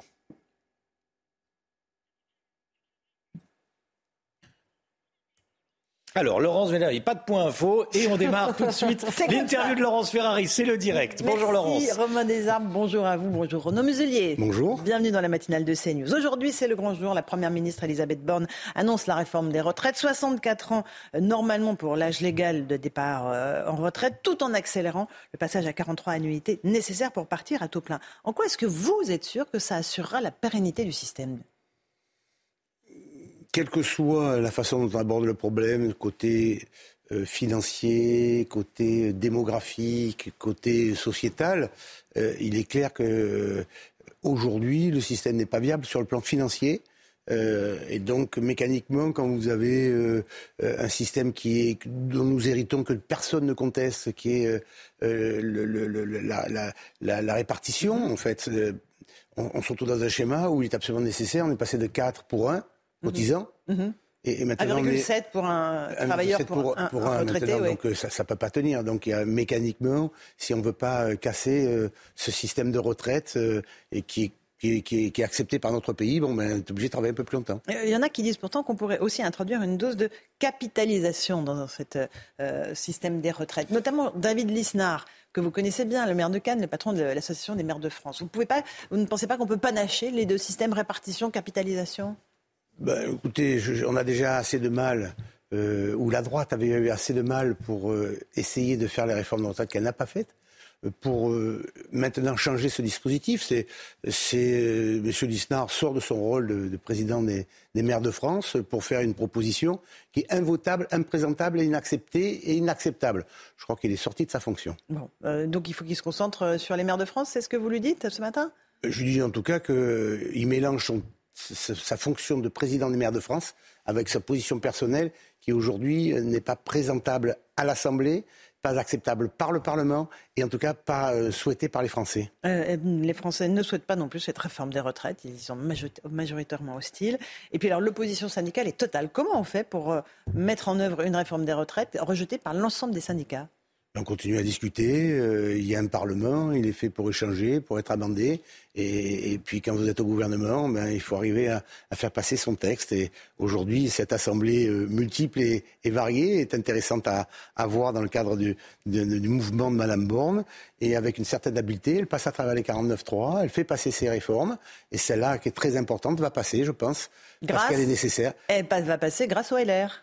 Bah, eux, ils n'ont pas le choix. À vos, vos anciens amis des LR bah, ils se sont mis dans un, dans un piège impossible. Bah, c'est leur programme, c'était leur programme qui est mis en place. Oui, mais c'est justement, donc ils sont en soutien sans jamais participer. -hmm. Donc ils sont dans l'opposition en disant jamais Macron, euh, jamais Madame Borne, ils ne sont pas dans, dans, leur fonction et ils sont incompétents et pour autant euh, ils, ne, ils, ne, votent jamais le 49-3 pour les faire tomber et ils soutiennent la réforme des retraites que eux-mêmes euh, souhaitaient et, et qui n'ont jamais pu faire passer. Donc euh, bon, ben, il vaut mieux qu'ils soient au gouvernement plutôt que se retrouver euh, à soutenir sans participer. Donc là, euh, c'est Eric Ciotti, le patron des LR. Hein. Vous, avez du mal à dire son nom ou pas? Non, ça va? Non, non, ça pose pas de problème. S'il a été élu euh, bon. par, par, un, un parti qui se meilleur ami, on ne va pas se mentir. Ah non, non, non j'ai aucune mais, bonne relation avec M. Ciotti. Il n'y a pas d'incohérence à ce qu'ils disent au gouvernement. Moi, je vote votre réforme à telle et telle condition, visiblement respectée par le gouvernement, et ensuite d'être cohérent et de voter, quoi. Oui, non, mais il y a quand même une incohérence dans ce qu'il a fait pour être élu en disant jamais Macron, jamais Borne, jamais la Macronie, jamais cette majorité, et se retrouver en tant que jeune président de ce mouvement politique à voter euh, presque tout de suite la loi proposée par ses pires ennemis qui, sur lesquels il a, il a fait sa, son, son, lit pour faire sa campagne. Donc euh, tout ça me fait doucement rire parce qu'il n'y a pas de colonne vertébrale là. D'accord. Euh, quel est l'avenir alors pour les LR C'est rentrer au gouvernement, faire un pacte avec euh, Emmanuel Macron? Bon. Il le rejette pour l'instant. Mais de toute façon, là, ils sont en voie de disparition. Si, si ne, soit ils veulent, enfin, ils étaient 300, ils sont plus que 60. Euh, ils ont fait quatre et demi au présidentiel. Aujourd'hui, ils sont obligés de soutenir Macron parce que Macron fait ce qu'ils ont demandé. Bon, euh, donc ils ne participent pas. Ils ne veulent pas entrer dans le gouvernement alors qu'ils auraient dû, comme je leur ai dit, vous prenez deux, trois ministères régaliens, vous prenez quatre ou cinq secrétaires d'État, vous validez le budget et vous validez deux, trois réformes importantes pour vous et vous redevenez un parti du gouvernement. Donc là, ils sont ni dans le gouvernement, ni en dehors du gouvernement, ils n'ont plus aucun ministre au sein du Parlement et donc ils ne savent pas ce qu'ils veulent. Et quand on ne sait pas ce qu'on veut dans la vie, les autres vous mettent dehors. Non. Euh, Est-ce que vous pensez néanmoins que cette réforme des retraites peut provoquer une étincelle de colère, enfin une flambée de colère pour être très précis, dans, le pays des manifestations euh, qui s'agrègent à la colère sociale qui monte? Je pense qu'il faut toujours parler, toujours expliquer euh, de la façon la plus simple possible, mais surtout pas prendre les Français pour des imbéciles, comprennent très bien ce qui se passe et ils savent au fond de même que c'est absolument nécessaire. Donc je ne crois pas que ça soit la possibilité de flamber de colère passe par les par retraite. Je suis plus inquiet toujours sur le pouvoir d'achat, euh, sur la qualité de vie au quotidien, qui fait en sorte qu'ils sont coincés par l'essence, ils sont coincés par leurs achats, euh, tout en étant dans une espèce de paradoxe incroyable, c'est que par exemple dans la région Provence-Alpes-Côte d'Azur, on a fait une saison d'été absolument exceptionnelle, on a une saison d'hiver parce qu'on a de la neige, on a augmenté de 8% nos, chiffres d'affaires, notre clientèle, donc on a tout est plein. nos trains, nos avions, nos hôtels, tout est plein. Et pour autant, en même temps, on se rend bien compte qu'il y a un malaise profond. Et c'est ce, paradoxe-là qu'il qu faut absolument faire attention parce que c'est là où la, la marmite bout. Oui, parce que les petits artisans sont extrêmement impactés par la hausse des factures d'énergie. Euh, les boulangers, euh, il y en a énormément dans votre région, étranglés littéralement. Les mesures d'aide proposées par le gouvernement ne suffiront pas à tous les sauver. Qu'est-ce qu'il faut faire pour eux? Oui, par exemple, nous, on, s'appuie sur le gouvernement, on voit ce qu'ils font. Je pense qu'il y a des choses qui sont très intéressantes qui sont faites. Et nous, euh, dans la région, on a voté 3 millions d'euros pour les boulangers. Mais boulanger, il y a boulanger, boulanger. il y a les boulangers industriels qui vendent dans les grandes surfaces. Et vous avez le boulanger de quartier qui est dans une TPE, qui est un artisan qui se lève tôt le matin. C'est cela qu'il faut aider. Donc il y, a, cette différence à faire. Et donc, avec en soutien par rapport à ce qui a été fait par le gouvernement, un chèque de 3 millions d'euros ventilé sur les boulangers qui sont les artisans de nos quartiers et de nos villages. Mais la, réalité, c'est que le gouvernement ne s'en sortira pas du quoi qu'il en coûte. Il va falloir continuer à aider les Français. Euh, le bouclier énergétique qui va s'arrêter, pareil. Euh, il faut aider, il faut continuer à faire des aides sur l'essence. On n'en sortira pas C'est-à-dire que c'est le paradoxe de notre société aussi encore. C'est-à-dire qu'on est de plus en plus à droite sur le régalien. Qu'il faut plus de sécurité, il faut plus d'ordre, et ça, on est tous d'accord. Et parallèlement à ça, dans une société où on doit valider le travail, la compétence, le travail, on est immédiatement en train de demander de l'aide à l'État tout le temps. Euh, comme si rien ne s'était passé autour de nous, comme si la guerre n'existait pas à nos frontières, comme si l'augmentation de, de ce qui se... Et donc on veut vivre de la même manière sans tenir compte de ce qui se passe à l'extérieur. Et heureusement qu'on a l'Europe pour nous protéger, heureusement que notre, notre pays, dans cette démocratie, fonctionne bien. Euh, et, et, finalement, ça marche pas si mal que ça, quand même, soyons sérieux.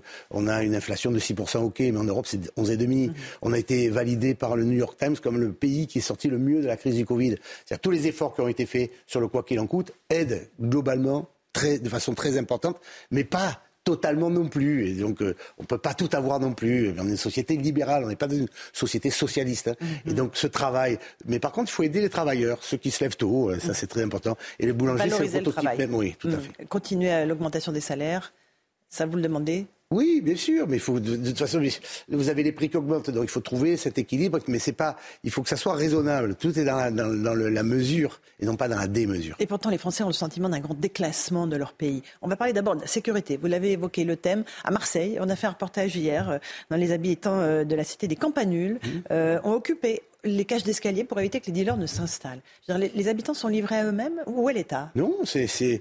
Moi, j'ai une version un peu différente. L'État peut pas tout faire. L'État peut pas tout faire. Et regardez, l'État est arrivé immédiatement. si, mais ils sont venus. Parce que Madame la préfète, d'ailleurs, qui est remarquable, la préfète de police des, Bouches-du-Rhône, euh, elle, elle, est venue immédiatement en soutien. Ce sont les, les, les, acteurs, euh, les habitants qui ont pris leur destin en main aussi. Parce qu'on ne peut pas attendre de tout, de tout le monde. Ils sont pris en main. Mais, euh, ils sont pris en main, mais quitte à créer des milices, des, des patrouilles Non, mais ils ont, pas, ils ont créé. D'abord, un, ils sont pris en main, ils ont repris leur cage d'escalier. Deux, ils sont appuyés sur le, le bailleur social qui lui-même est en train de mettre en place des milices, en tout cas c'est des gardes qui sont des vigiles, qui sont donc ceux-là euh, sous contrôle de la loi. Euh, la police euh, vient en, soutien dans cette affaire. Mais ce qui est encore plus important, c'est que finalement, il y a un travail qui est fait par le bailleur social pour faire attention à qui est le locataire, les chasser quand ils sont des délinquants potentiels, parce qu'eux-mêmes fabriquent les nourrices, parce que ce n'est pas simplement des gens qui viennent des quartiers extérieurs qui viennent là, ce sont des gens de l'immeuble ou du, quartier qui viennent organiser euh, un, réseau complémentaire dans une cité et ce réseau-là, il doit être chassé. Et c'est sûr que quand on le prend dès le départ, comme ils l'ont fait dans le campanule, je félicite les habitants, c'est très courageux ce qu'ils ont fait. Mhm. ils ont forcé, euh, finalement. Ils ont forcé l'État à bouger. L'État, euh, mhm. le bailleur social, tout le monde a bougé. Et, je pense que c'est tout à fait remarquable, il faut le saluer. Ben, je crois que chacun doit prendre son destin en main. Et moi, je, crois en ça. Oui, j'entends, mais ça peut aussi susciter euh, la création, encore une fois, de patrouilles privées, de, milices privées. Il y a quand même une ligne rouge. Eh ben, c'est toujours la même histoire. C'est-à-dire que, où vous abandonnez en disant, bah, tiens, c'est bizarre, on ne peut pas le faire. Et à ce moment-là, ben, vous ne prenez même pas votre destin en main et vous abandonnez votre immeuble. Ou vous prenez votre destin en main et vous mobilisez euh, les forces publiques, euh, les forces médiatiques et les forces du bailleur social, qui pourquoi n'était-il pas intervenu avant? C'est comme son boulot, lui aussi, avant.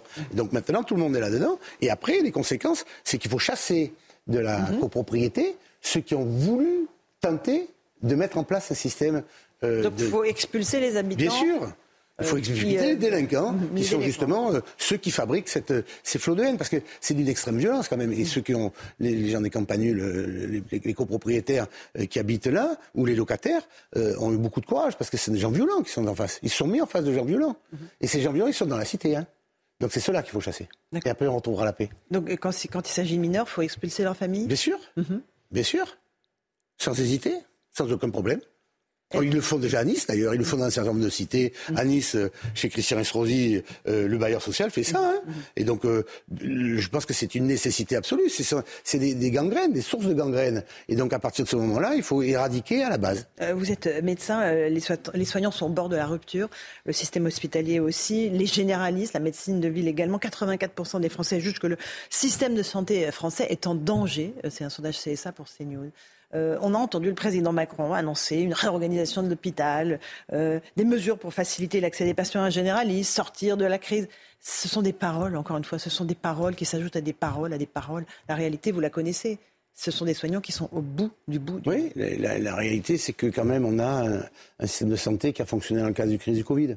Bon, Non, mais là, on est deux ans après. que- oui, on est deux ans après, mais Et vous vous fabriquez pas des médecins en moins de deux ans. Hein. Vous fabriquez pas les infirmières en moins de deux ans. On a ouvert, nous, dans la région Provence-Alpes-Côte d'Azur, euh, près de 12 000 postes supplémentaires. Il faut quatre ans pour les former. Et donc, le temps qu'ils arrivent sur le terrain, vous avez une surcharge qui est terrible. Et c'est vrai qu'on vous retrouvez dans des services hospitaliers. Mais la, la médecine a changé et je pense que le ministère de la Santé a une part de responsabilité très importante. Parce que euh, avant, quand on était médecin en ville, on prenait les urgences. On désengorgeait les hôpitaux. Aujourd'hui, vous n'avez plus un médecin de ville qui vous prend les urgences. Plus aucun. Donc, systématiquement, de la bobologie à l'extrême urgence, vous arrivez euh, dans les services hospitaliers où donc vous êtes obligé de faire un tri à l'entrée quand vous êtes urgentiste. Je suis un ancien urgentiste. Donc, quand vous êtes un- faites un tri à l'entrée, vous n'avez plus la bobologie. Vous êtes obligé de prendre en charge la bobologie qui elle-même vous, vous fait attendre les patients près de 12-14 heures. Et ça vous plaît pas de laisser attendre quelqu'un 12-14 heures parce que vous êtes obligé de prendre en charge la le traumatisé grave ou euh, justement des maladies comme des, des accidents vasculaires qui doivent être traités de façon euh, impérieuse. Donc on se retrouve dans un schéma où la médecine de ville ne fait plus les urgences, que les services hospitaliers sont surchargés et que l'organisation du service hospitalier c'est mal foutu. Donc à partir de ce moment-là, ces personnels hospitaliers qui sont globalement des gens exceptionnels, très honnêtement, ils aiment leur métier en fait, personne n'est forcé à le faire, ils sont pas forcément bien payés, mais ils aiment leur métier. Mais au bout d'un moment, ils, fatiguent, c'est- clair. Et ce, qui ce que je regrette, et c'est pas spécifique au président Macron, c'est beaucoup plus vieux que ça l'histoire. C'est qu'on n'a pas fait dans les pyramides des âges des formations adaptées pour qu'on ait le personnel nécessaire en place. Puis après, vous avez tout le volet de la tarification, où incontestablement la tarification hospitalière n'a pas évolué, ni dans le public ni dans le privé. Euh, je parle de l'hôpital. Et parallèlement à ça, euh, enfin, vous êtes médecin généraliste, vous faites euh, combien c'est la consultation? 25 euros, 25 ça va. euros, voilà. Bah, Il faut la pas passer à sérieux. 50 Mais bien sûr, il faut la passer 50 à 50 euros. Oui, bien sûr qu'il faut la passer à 50 Les Français seraient prêts à Donc, euh, payer pour, euh, pour leur généraliste 50 bah, euros. ils payent bien pour leurs vétérinaires et leurs animaux, ils veulent pas payer pour eux. Hein, Il y a quand même un peu. Hein il, y a, il y a un deux poids deux mesures. oui. Euh, Vous avez des mutuelles complémentaires. Enfin, vous avez le tout, c'est de laisser personne sur le bord du chemin. Mais mais on peut pas dire aux médecins euh, euh, vous êtes en train de craquer et en même temps pas les payer. Euh, vous vous, êtes, vous pouvez pas dire aux médecins il faut vous travailler plus et en plus on les forme pas. Enfin alors alors qu'on en forme pas assez. On peut pas avoir des médecins étrangers formés au niveau européen alors qu'on a augmenté le numerus clausus enfin dans notre pays, mais on aurait dû le faire bien avant. Donc en fait, le président Macron, il essaye de gérer cette ce- ce- ce modification, mais je pense que la réforme la plus importante, c'est une réforme à l'intérieur du ministère de la Santé pour essayer de sortir de cette espèce de colonne euh, qui, nous, a- qui a montré pendant la crise du Covid que quand même euh, elle était monolithique. L'administration, la fameuse administration hospitalière. On en a besoin, l'administration, Oui, mais il faut qu'elle soit un peu plus souple. Voilà. Un tout dernier mot sur euh, le président de la Fédération française de football qui fait polémique depuis ses propos scandaleux sur Zinedine Zidane. Est-ce qu'il doit démissionner à vos yeux de son poste? Moi, je suis pas pour euh, les démissions. Je pense, vous savez, on parle de la réforme des retraites. Et quel âge il a, ce monsieur? Bah, Je pense qu'il pourrait être à la retraite. D'accord. Mais, sur mais je pense que sur cette Vous affaire-là, condamnez ses propos? je- Sur Zidane? Je, on ne touche pas Zidane. C'est une icône. Mhm. Donc, euh, alors après, il a mélangé l'icône Zidane que tout le monde aime, qui était quand même une personnalité absolument exceptionnelle, la Marseillais en plus, Mhm. a- avec un poste d'entraîneur. Donc, il a mélangé deux choses. euh, Et donc, euh, bon, allez, va. Un peu de retraite, c'est bon pour tout le monde. Il est temps de, de prendre euh, donc. Bon, il y a l'âge pour tout. Oui. Et la, la ministre des Sports, elle a raison quand elle dit que ça nuit à l'image de la France et que ça peut. euh, Je pense qu'il ne faut pas en rajouter, moi. Vous savez, je- ça nuit à l'image de la France, mais euh, je ne sais pas si ça nuit à l'image de la France. Regardez, on est allé voir la Coupe du Monde de rugby, de football.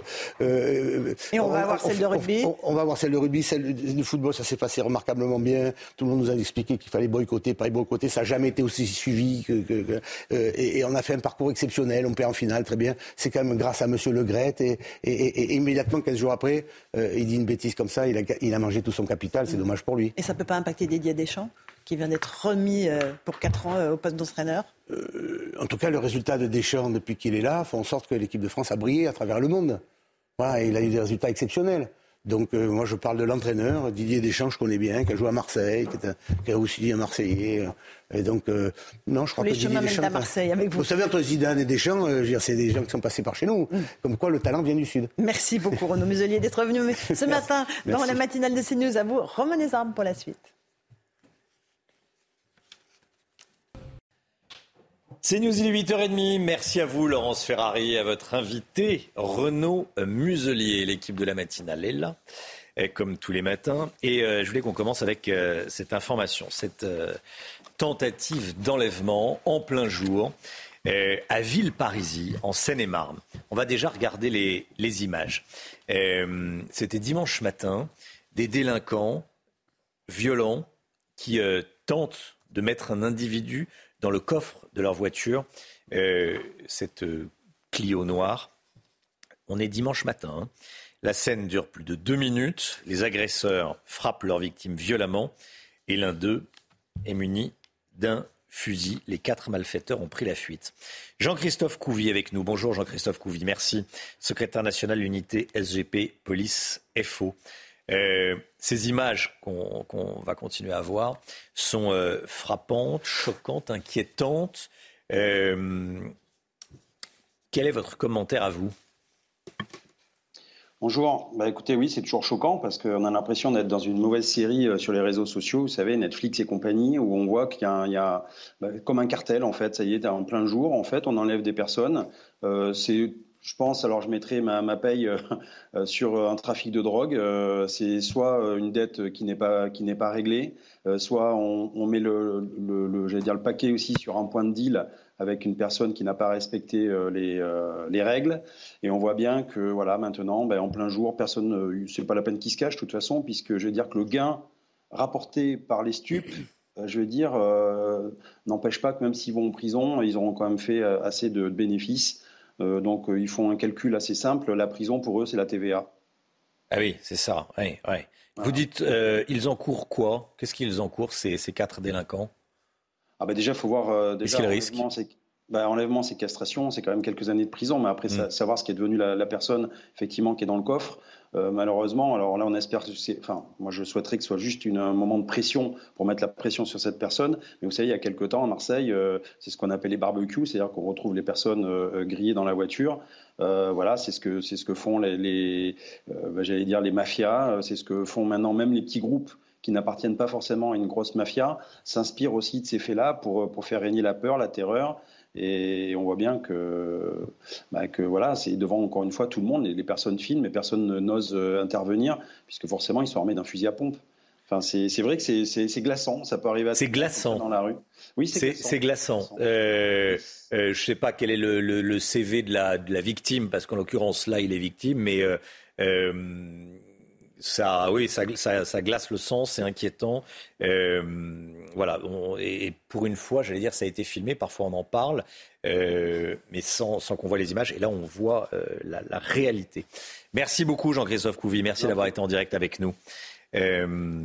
Merci d'avoir été en direct avec nous dans la, dans la matinale. Les prix de l'essence, depuis euh, la fin de la ristourne gouvernementale, Allez, les prix de l'essence repartent à la hausse et la semaine dernière n'a pas fait exception, Chana. hein. Oui, les prix approchent à nouveau de la barre euh, des euh, 2 euros le litre, une envolée des prix aux grandes dames des automobilistes, euh, surtout pour ceux qui n'ont pas le droit au chèque énergie proposé par le gouvernement. Voilà, vous voyez le détail des prix. 1,92€ en moyenne pour le litre de gasoil, 1,85€ le litre de samplon 95 et 1,94€ le litre de samplon 98. Le gouvernement s'apprête à dévoiler sa réforme des retraites. Le texte sera présenté aujourd'hui par Elisabeth Borne. Il est probable que l'âge légal de départ à la retraite soit reporté de 62 à 64 ans. hein. Et on se pose cette question ce matin. Qu'en est-il chez nos voisins européens? Je vous propose un tour d'horizon avec Solène Boulan. Nos voisins européens, de nombreux États sont engagés dans des réformes qui conduiront les salariés à travailler jusqu'à 65 ans et même au-delà. En Espagne, par exemple, l'âge légal de départ à la retraite est actuellement fixé à 65 ans, avec l'objectif d'atteindre 67 ans d'ici à 2027. En Italie, l'âge légal est lui déjà fixé à 67 ans, mais les Italiens peuvent prendre leur retraite à 62 ans, à condition que leur compteur affiche 41 ans de cotisation d'ici à fin 2023. Enfin, en Allemagne, l'âge légal est encore fixé à 65 ans, mais il passera définitivement à 67 ans en 2029. Ces données sont toutefois à prendre avec des pincettes, comme le rappelle le Centre des liaisons européennes et internationales de la sécurité sociale, car de fortes variations existent d'un pays à l'autre en termes de conditions d'éligibilité, de durée de cotisation et d'affiliation ou de salaire pris en compte pour le calcul. Voilà la réforme des retraites, elle sera donc dévoilée à 17h30. Euh, euh, il y a peu de doutes sur le fait qu'on passe de 62 à 64 ans. Après, il euh, faudra que ce, soit prononcé par la, par la, Première ministre. Florent Tardif, c'est 64 ans. Hein. Il n'y a pas de... Il y a peu d'autres scénarios qui circulent. Non, il y avait eu ce scénario de 65 ans qui hmm. avait été avancé par l'exécutif fut un temps. On a parfois euh, estimé que c'était une stratégie de la part euh, du, gouvernement et du chef de l'État pour ensuite annoncer 64 ans, histoire de faire passer la, pilule euh, un petit peu mieux pour, pour les Français. Il y a un certain nombre de, dispositifs qui seront également présentés cet après-midi par Elisabeth Borne, la, Première ministre, justement dans l'espoir de, de, faire passer la pilule et d'éviter une contestation d'ampleur dans le pays, comme la pénibilité qui sera mieux prise en compte, un dispositif également élargi euh, concernant les, carrières longues avec potentiellement l'instauration d'un nouveau palier. C'est-à-dire que si on a travaillé plusieurs euh, trimestres, 4, 5 trimestres avant l'âge par exemple de, de 18 ou 20 ans, on pourrait partir plus tôt à la retraite. Voici ce qui devrait être annoncé donc cet après-midi par Elisabeth Borne. Un migrant afghan soupçonné d'avoir violé et volé un garçon de 14 ans. C'était le jour du réveillon de Noël, le 24 décembre dernier. Les faits se sont déroulés dans le village de Croisy en plein après-midi, c'est dans le Pas-de-Calais. Le tribunal d'Arras a ouvert une procédure. Amaury Bucco, avec nous, euh, service police-justice de CNews, c'est vous qui révélez cette euh, histoire sur CNews. Est-ce que vous pouvez nous en dire plus? Oui, Romain, une procédure judiciaire a été ouverte à l'encontre d'un migrant euh, de 25 ans pour des faits de viol aggravé et du vol d'un téléphone portable. Les faits ont été commis à Croisy le 24 décembre. Selon une source gendarmerie, la victime aurait été agressée vers 15 heures, non loin du stade de la commune. Elle serait finalement parvenue à échapper à son agresseur en se réfugiant euh, chez un habitant. Un habitant pardon. Le suspect, pour sa part, a été interpellé. Et les gendarmes se sont rendus compte eh bien, que cet homme, il faisait l'objet d'une fiche de recherche pour avoir tenté de poignarder à la gorge un touriste à Paris en février dernier. Il a donc été transféré fin décembre à Paris euh, pour être présenté à un juge d'instruction. Il a été mis en examen, placé en détention provisoire. Il est donc visé par deux procédures. Cet homme, l'une à Paris pour tentative d'assassinat, l'autre dans le pas-de-Calais pour viol aggravé et vol. Alors, ce n'est pas la première fois que ce genre d'incident euh, se passe à Croisy, dans le village de Croisy. Euh, ce village possède un centre d'hébergement dans lequel sont hébergés jusqu'à 170 migrants. ce migrant-ci avait d'ailleurs euh, était passé dans ce centre. Et puis euh, la presse locale hein, euh, raconte qu'en 2018 et 2019, eh bien, deux mineurs avaient été agressés sexuellement à Croisy par des migrants hébergés dans ce centre. On change totalement de, sujet. Le livre de Harry sort aujourd'hui, le suppléant The Spare en anglais. Il sort aujourd'hui, tiré à 200 000 exemplaires. On est avec Bertrand Deckers. Bonjour Bertrand Deckers. Merci beaucoup d'être avec nous ce matin dans, la matinale CNews, spécialiste de la monarchie britannique. C'est vrai que beaucoup, on en parle beaucoup. Il y a ceux qui euh, font mine de pas s'y intéresser, mais qui tendent l'oreille. Ils sont, nombreux. Je m'inclus presque, presque dedans. Ils disent bon, oui, oh, c'est pas si important que ça. Et puis après tout, bon, on regarde quand même euh, ce qui se passe. Déjà, ce livre, bon, on voit la, on voit la, la couverture à, l'écran. Est-ce qu'il y a dans, dans ces dans ce livre, selon vous, des informations croustillantes qu'on ne savait pas déjà. On en a parlé déjà avec, euh, Jérôme Béglé à, à 8h moins 10. Absolument, c'est une, c'est un condensé d'informations que l'on ne savait pas, d'informations inédites. 554 pages pour la version francophone. Vous parliez de 200 000 exemplaires, en effet, pour la version francophone. On rappelle qu'il hmm. est tiré à 10 millions d'exemplaires dans 16 langues confondues. Il est donc fortement attendu. Je vous avoue que depuis minuit, il est disponible sur Kindle. Je l'ai acheté qu'il était minuit 5, plus ou moins. Je me suis plus ou moins plongé dedans et j'ai déjà parcouru une grosse, grosse partie. En tant que spécialiste royal, je peux vous dire qu'on pénètre une intimité qui jusque, que jusque-là, on ne connaissait pas. Il fait sauter les derniers verrous d'une intimité royale que l'on voilà que l'on ne connaissait pas, que l'on ne soupçonnait pas, en nous révélant eh bien euh, énormément de détails par rapport au Windsor. Alors on sait par exemple les petits. Alors allons-y sur les détails. Oui, que les, petits noms que l'un et l'autre se donnent. Il se fait appeler Harold. Euh, le prince euh, William se fait appeler Willy, par exemple. Alors là, voilà, c'est peut-être de l'intimité, mais on, est vraiment dans des choses aussi qui portent, qui, peuvent porter préjudice à la famille royale. C'est aussi quand même, il faut le dire, il passe l'ensemble des membres des Windsor au Karcher. Il ah la firme. Tout le monde va un peu en prendre pour son grade, va être rhabillé pour l'hiver, voire pour les hivers qui viennent également. bon, il, est, il, tient tout le monde responsable de quelque chose. Il a vraiment son linge sale et il, euh, il règle ses comptes. Alors par exemple avec Charles, ben, on apprend que Charles a été d'une froideur incroyable lors de l'annonce déjà du décès de Diana en 97. Il nous emmène dans l'intimité dont je vous parlais puisqu'il nous raconte en jeu, puisqu'il y a un écrivain qu'on appelle un écrivain fantôme en Angleterre. Il a fait écrire son livre par Moringer, qui est un grand spécialiste euh, en Amérique, mais il parle en jeu à la première personne et il nous emmène en 97 dans la chambre du château de Balmoral où on voit le, prince Charles qui pénètre et qui vient lui dire en effet que sa mère est morte euh, sous le pont de l'Alma à Paris, qu'il ne verra plus jamais sa maman. Le prince Charles quitte la chambre, il se rend au chevet du prince William pour raconter la même histoire et Harry nous dit que toute la nuit, il va la passer seul. Personne à aucun moment ne vient vraiment le consoler et prendre des nouvelles de l'enfant. On rappelle qu'il a 11 ans euh, à l'époque euh, à l'époque du drame. Donc voilà pour le prince William. Mm. pardon, voilà pour le prince Charles. Si on évoque par exemple Camilla, il nous dit que Camilla, à un moment donné, elle a dû euh, se faire bien voir par la presse. Elle a dû euh, un petit peu redorer son blason, redorer son image, et hmm. qu'elle n'a pas hésité, pour se faire bien voir par certains journalistes, à vendre des informations concernant Harry et Meghan, de façon à pouvoir redorer vrai, cette image. Alors c'est vrai, c'est pas vrai, c'est difficile à dire. En tout cas, c'est dit avec une telle précision, c'est dit avec une telle sincérité. Évidemment, en permanence, il y a l'ombre de Diana qui plane dans ce livre, le souvenir de sa mère. Il dit, il nous révèle qu'il a fallu qu'il attende l'âge de 23 ans pour être pleinement convaincu que sa mère ne reviendrait jamais. Hmm. Le drame a été à ce point important qu'il s'est, pour, pour pouvoir survivre, dit-il, il s'est auto-convaincu qu'elle n'était tellement pas à l'aise dans ce moule qu'on lui avait donné que sa place n'était tellement pas dans la famille royale qu'elle avait tout simplement trouvé le moyen de fuir et qu'à un moment donné, elle allait revenir. Et jusqu'à l'âge de 23 ans, il voit des signes qui, en quelque sorte, lui démontrent bel et bien la présence de sa mère. Donc ça montre aussi quelqu'un de fragile, quelqu'un de perturbé. Hein, euh, parce qu'il est perturbé. Il va jusqu'à nous dire des choses qui, portent vraiment. Euh, oui, il a pris de la drogue, il a bon, il, le raconte. Il va plus loin que ça. Il n'est pas anodin qu'il a euh, abattu 25 talibans lorsqu'il était oui, alors ça c'est quand il est militaire. Après, quand on fait la guerre, oui, oui, là aussi. Et cela, voilà, hmm. c'est un petit peu euh, dommageable, en tout cas très risqué. dans le collimateur de Harry, donc il y a son frère William, son père Charles, il y a également Camilla.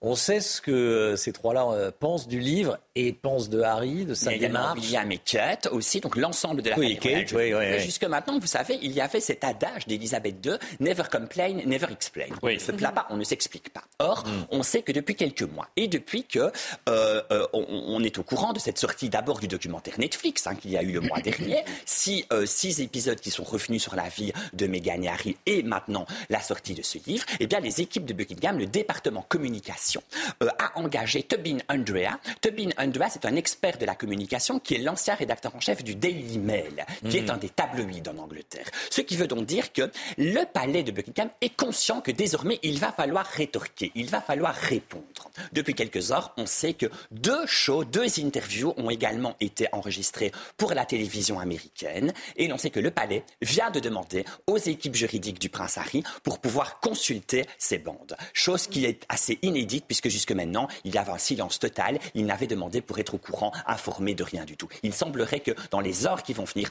il pourrait y avoir une réaction de Buckingham. Une réaction de Buckingham. Euh, l'image de Harry chez les Anglais?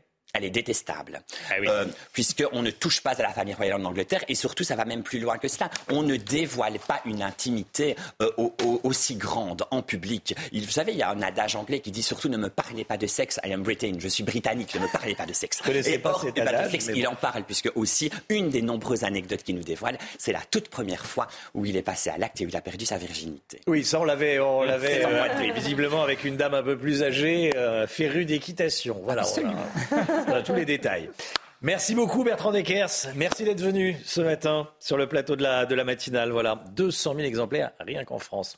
8h46, la santé tout de suite avec le docteur Brigitte Millot. Votre programme avec No Film Solution, l'expert de la laine minérale de verre, éco-conçu pour un intérieur sain et confortable. Bonjour, docteur Millot. Bonjour. Vous écoutiez en, coulisses qui se disait sur le prince Harry, sur son livre. Allez, la santé. Euh, vous nous parlez ce matin, Brigitte, d'un bobo à ne pas négliger, le panari. Pour commencer, tout simplement, qu'est-ce qu'un panari?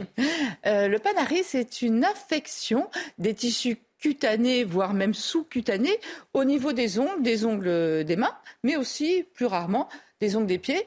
Ça peut être euh, dû à... Généralement, c'est une bactérie, souvent un staphylocoque, un staphylocoque doré, parfois un streptocoque aussi. Donc, euh, et il y a plusieurs causes au panari. Je vous ai mis les principales. Euh, ça peut être... Il faut qu'il y ait une petite effraction cutanée. Vous voyez, normalement, la, peau, c'est une barrière hein, qui nous protège. Là, parfois, quand il y a une petite effraction cutanée, ça peut arriver quand on se ronge les ongles, quand on s'arrache les petites peaux, vous savez, les envies. Mmh. Ça, fait très mal, d'ailleurs, quand on les arrache. Quand on... Une cure un peu mal faite on repousse euh, les cuticules, des ongles coupés trop courts aussi, euh, ou un ongle incarné, je vois, jardinage, bricolage, écharde, enfin voilà. Donc les causes sont multiples.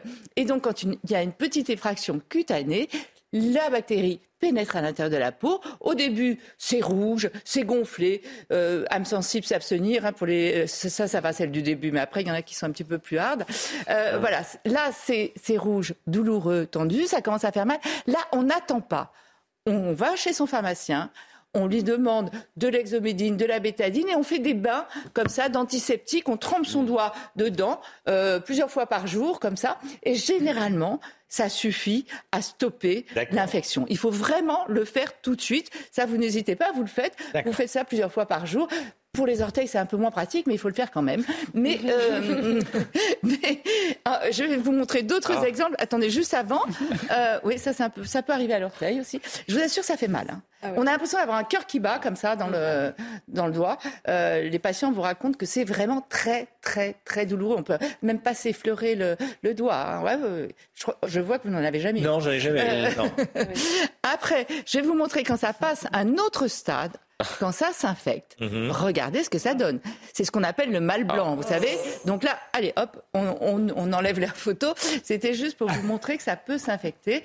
Et là, là, c'est une urgence médico-chirurgicale. Je vous explique pourquoi dans les doigts, vous savez, c'est il y a, ce liquide blanc, c'est une urgence. Voilà, c'est ça. Dès, que c'est infecté, dès que ça commence à faire trop mal, mmh. euh, c'est une urgence médico-chirurgicale. On n'essaye pas de se traiter soi-même, d'ouvrir, de percer. On touche à rien. Pourquoi? Les doigts, il n'y a pas de muscle. C'est tenu par des tendons. C'est comme des marionnettes les doigts. Hein. Mmh. Il y a des tendons qui sont là comme ça et qui remontent comme ça.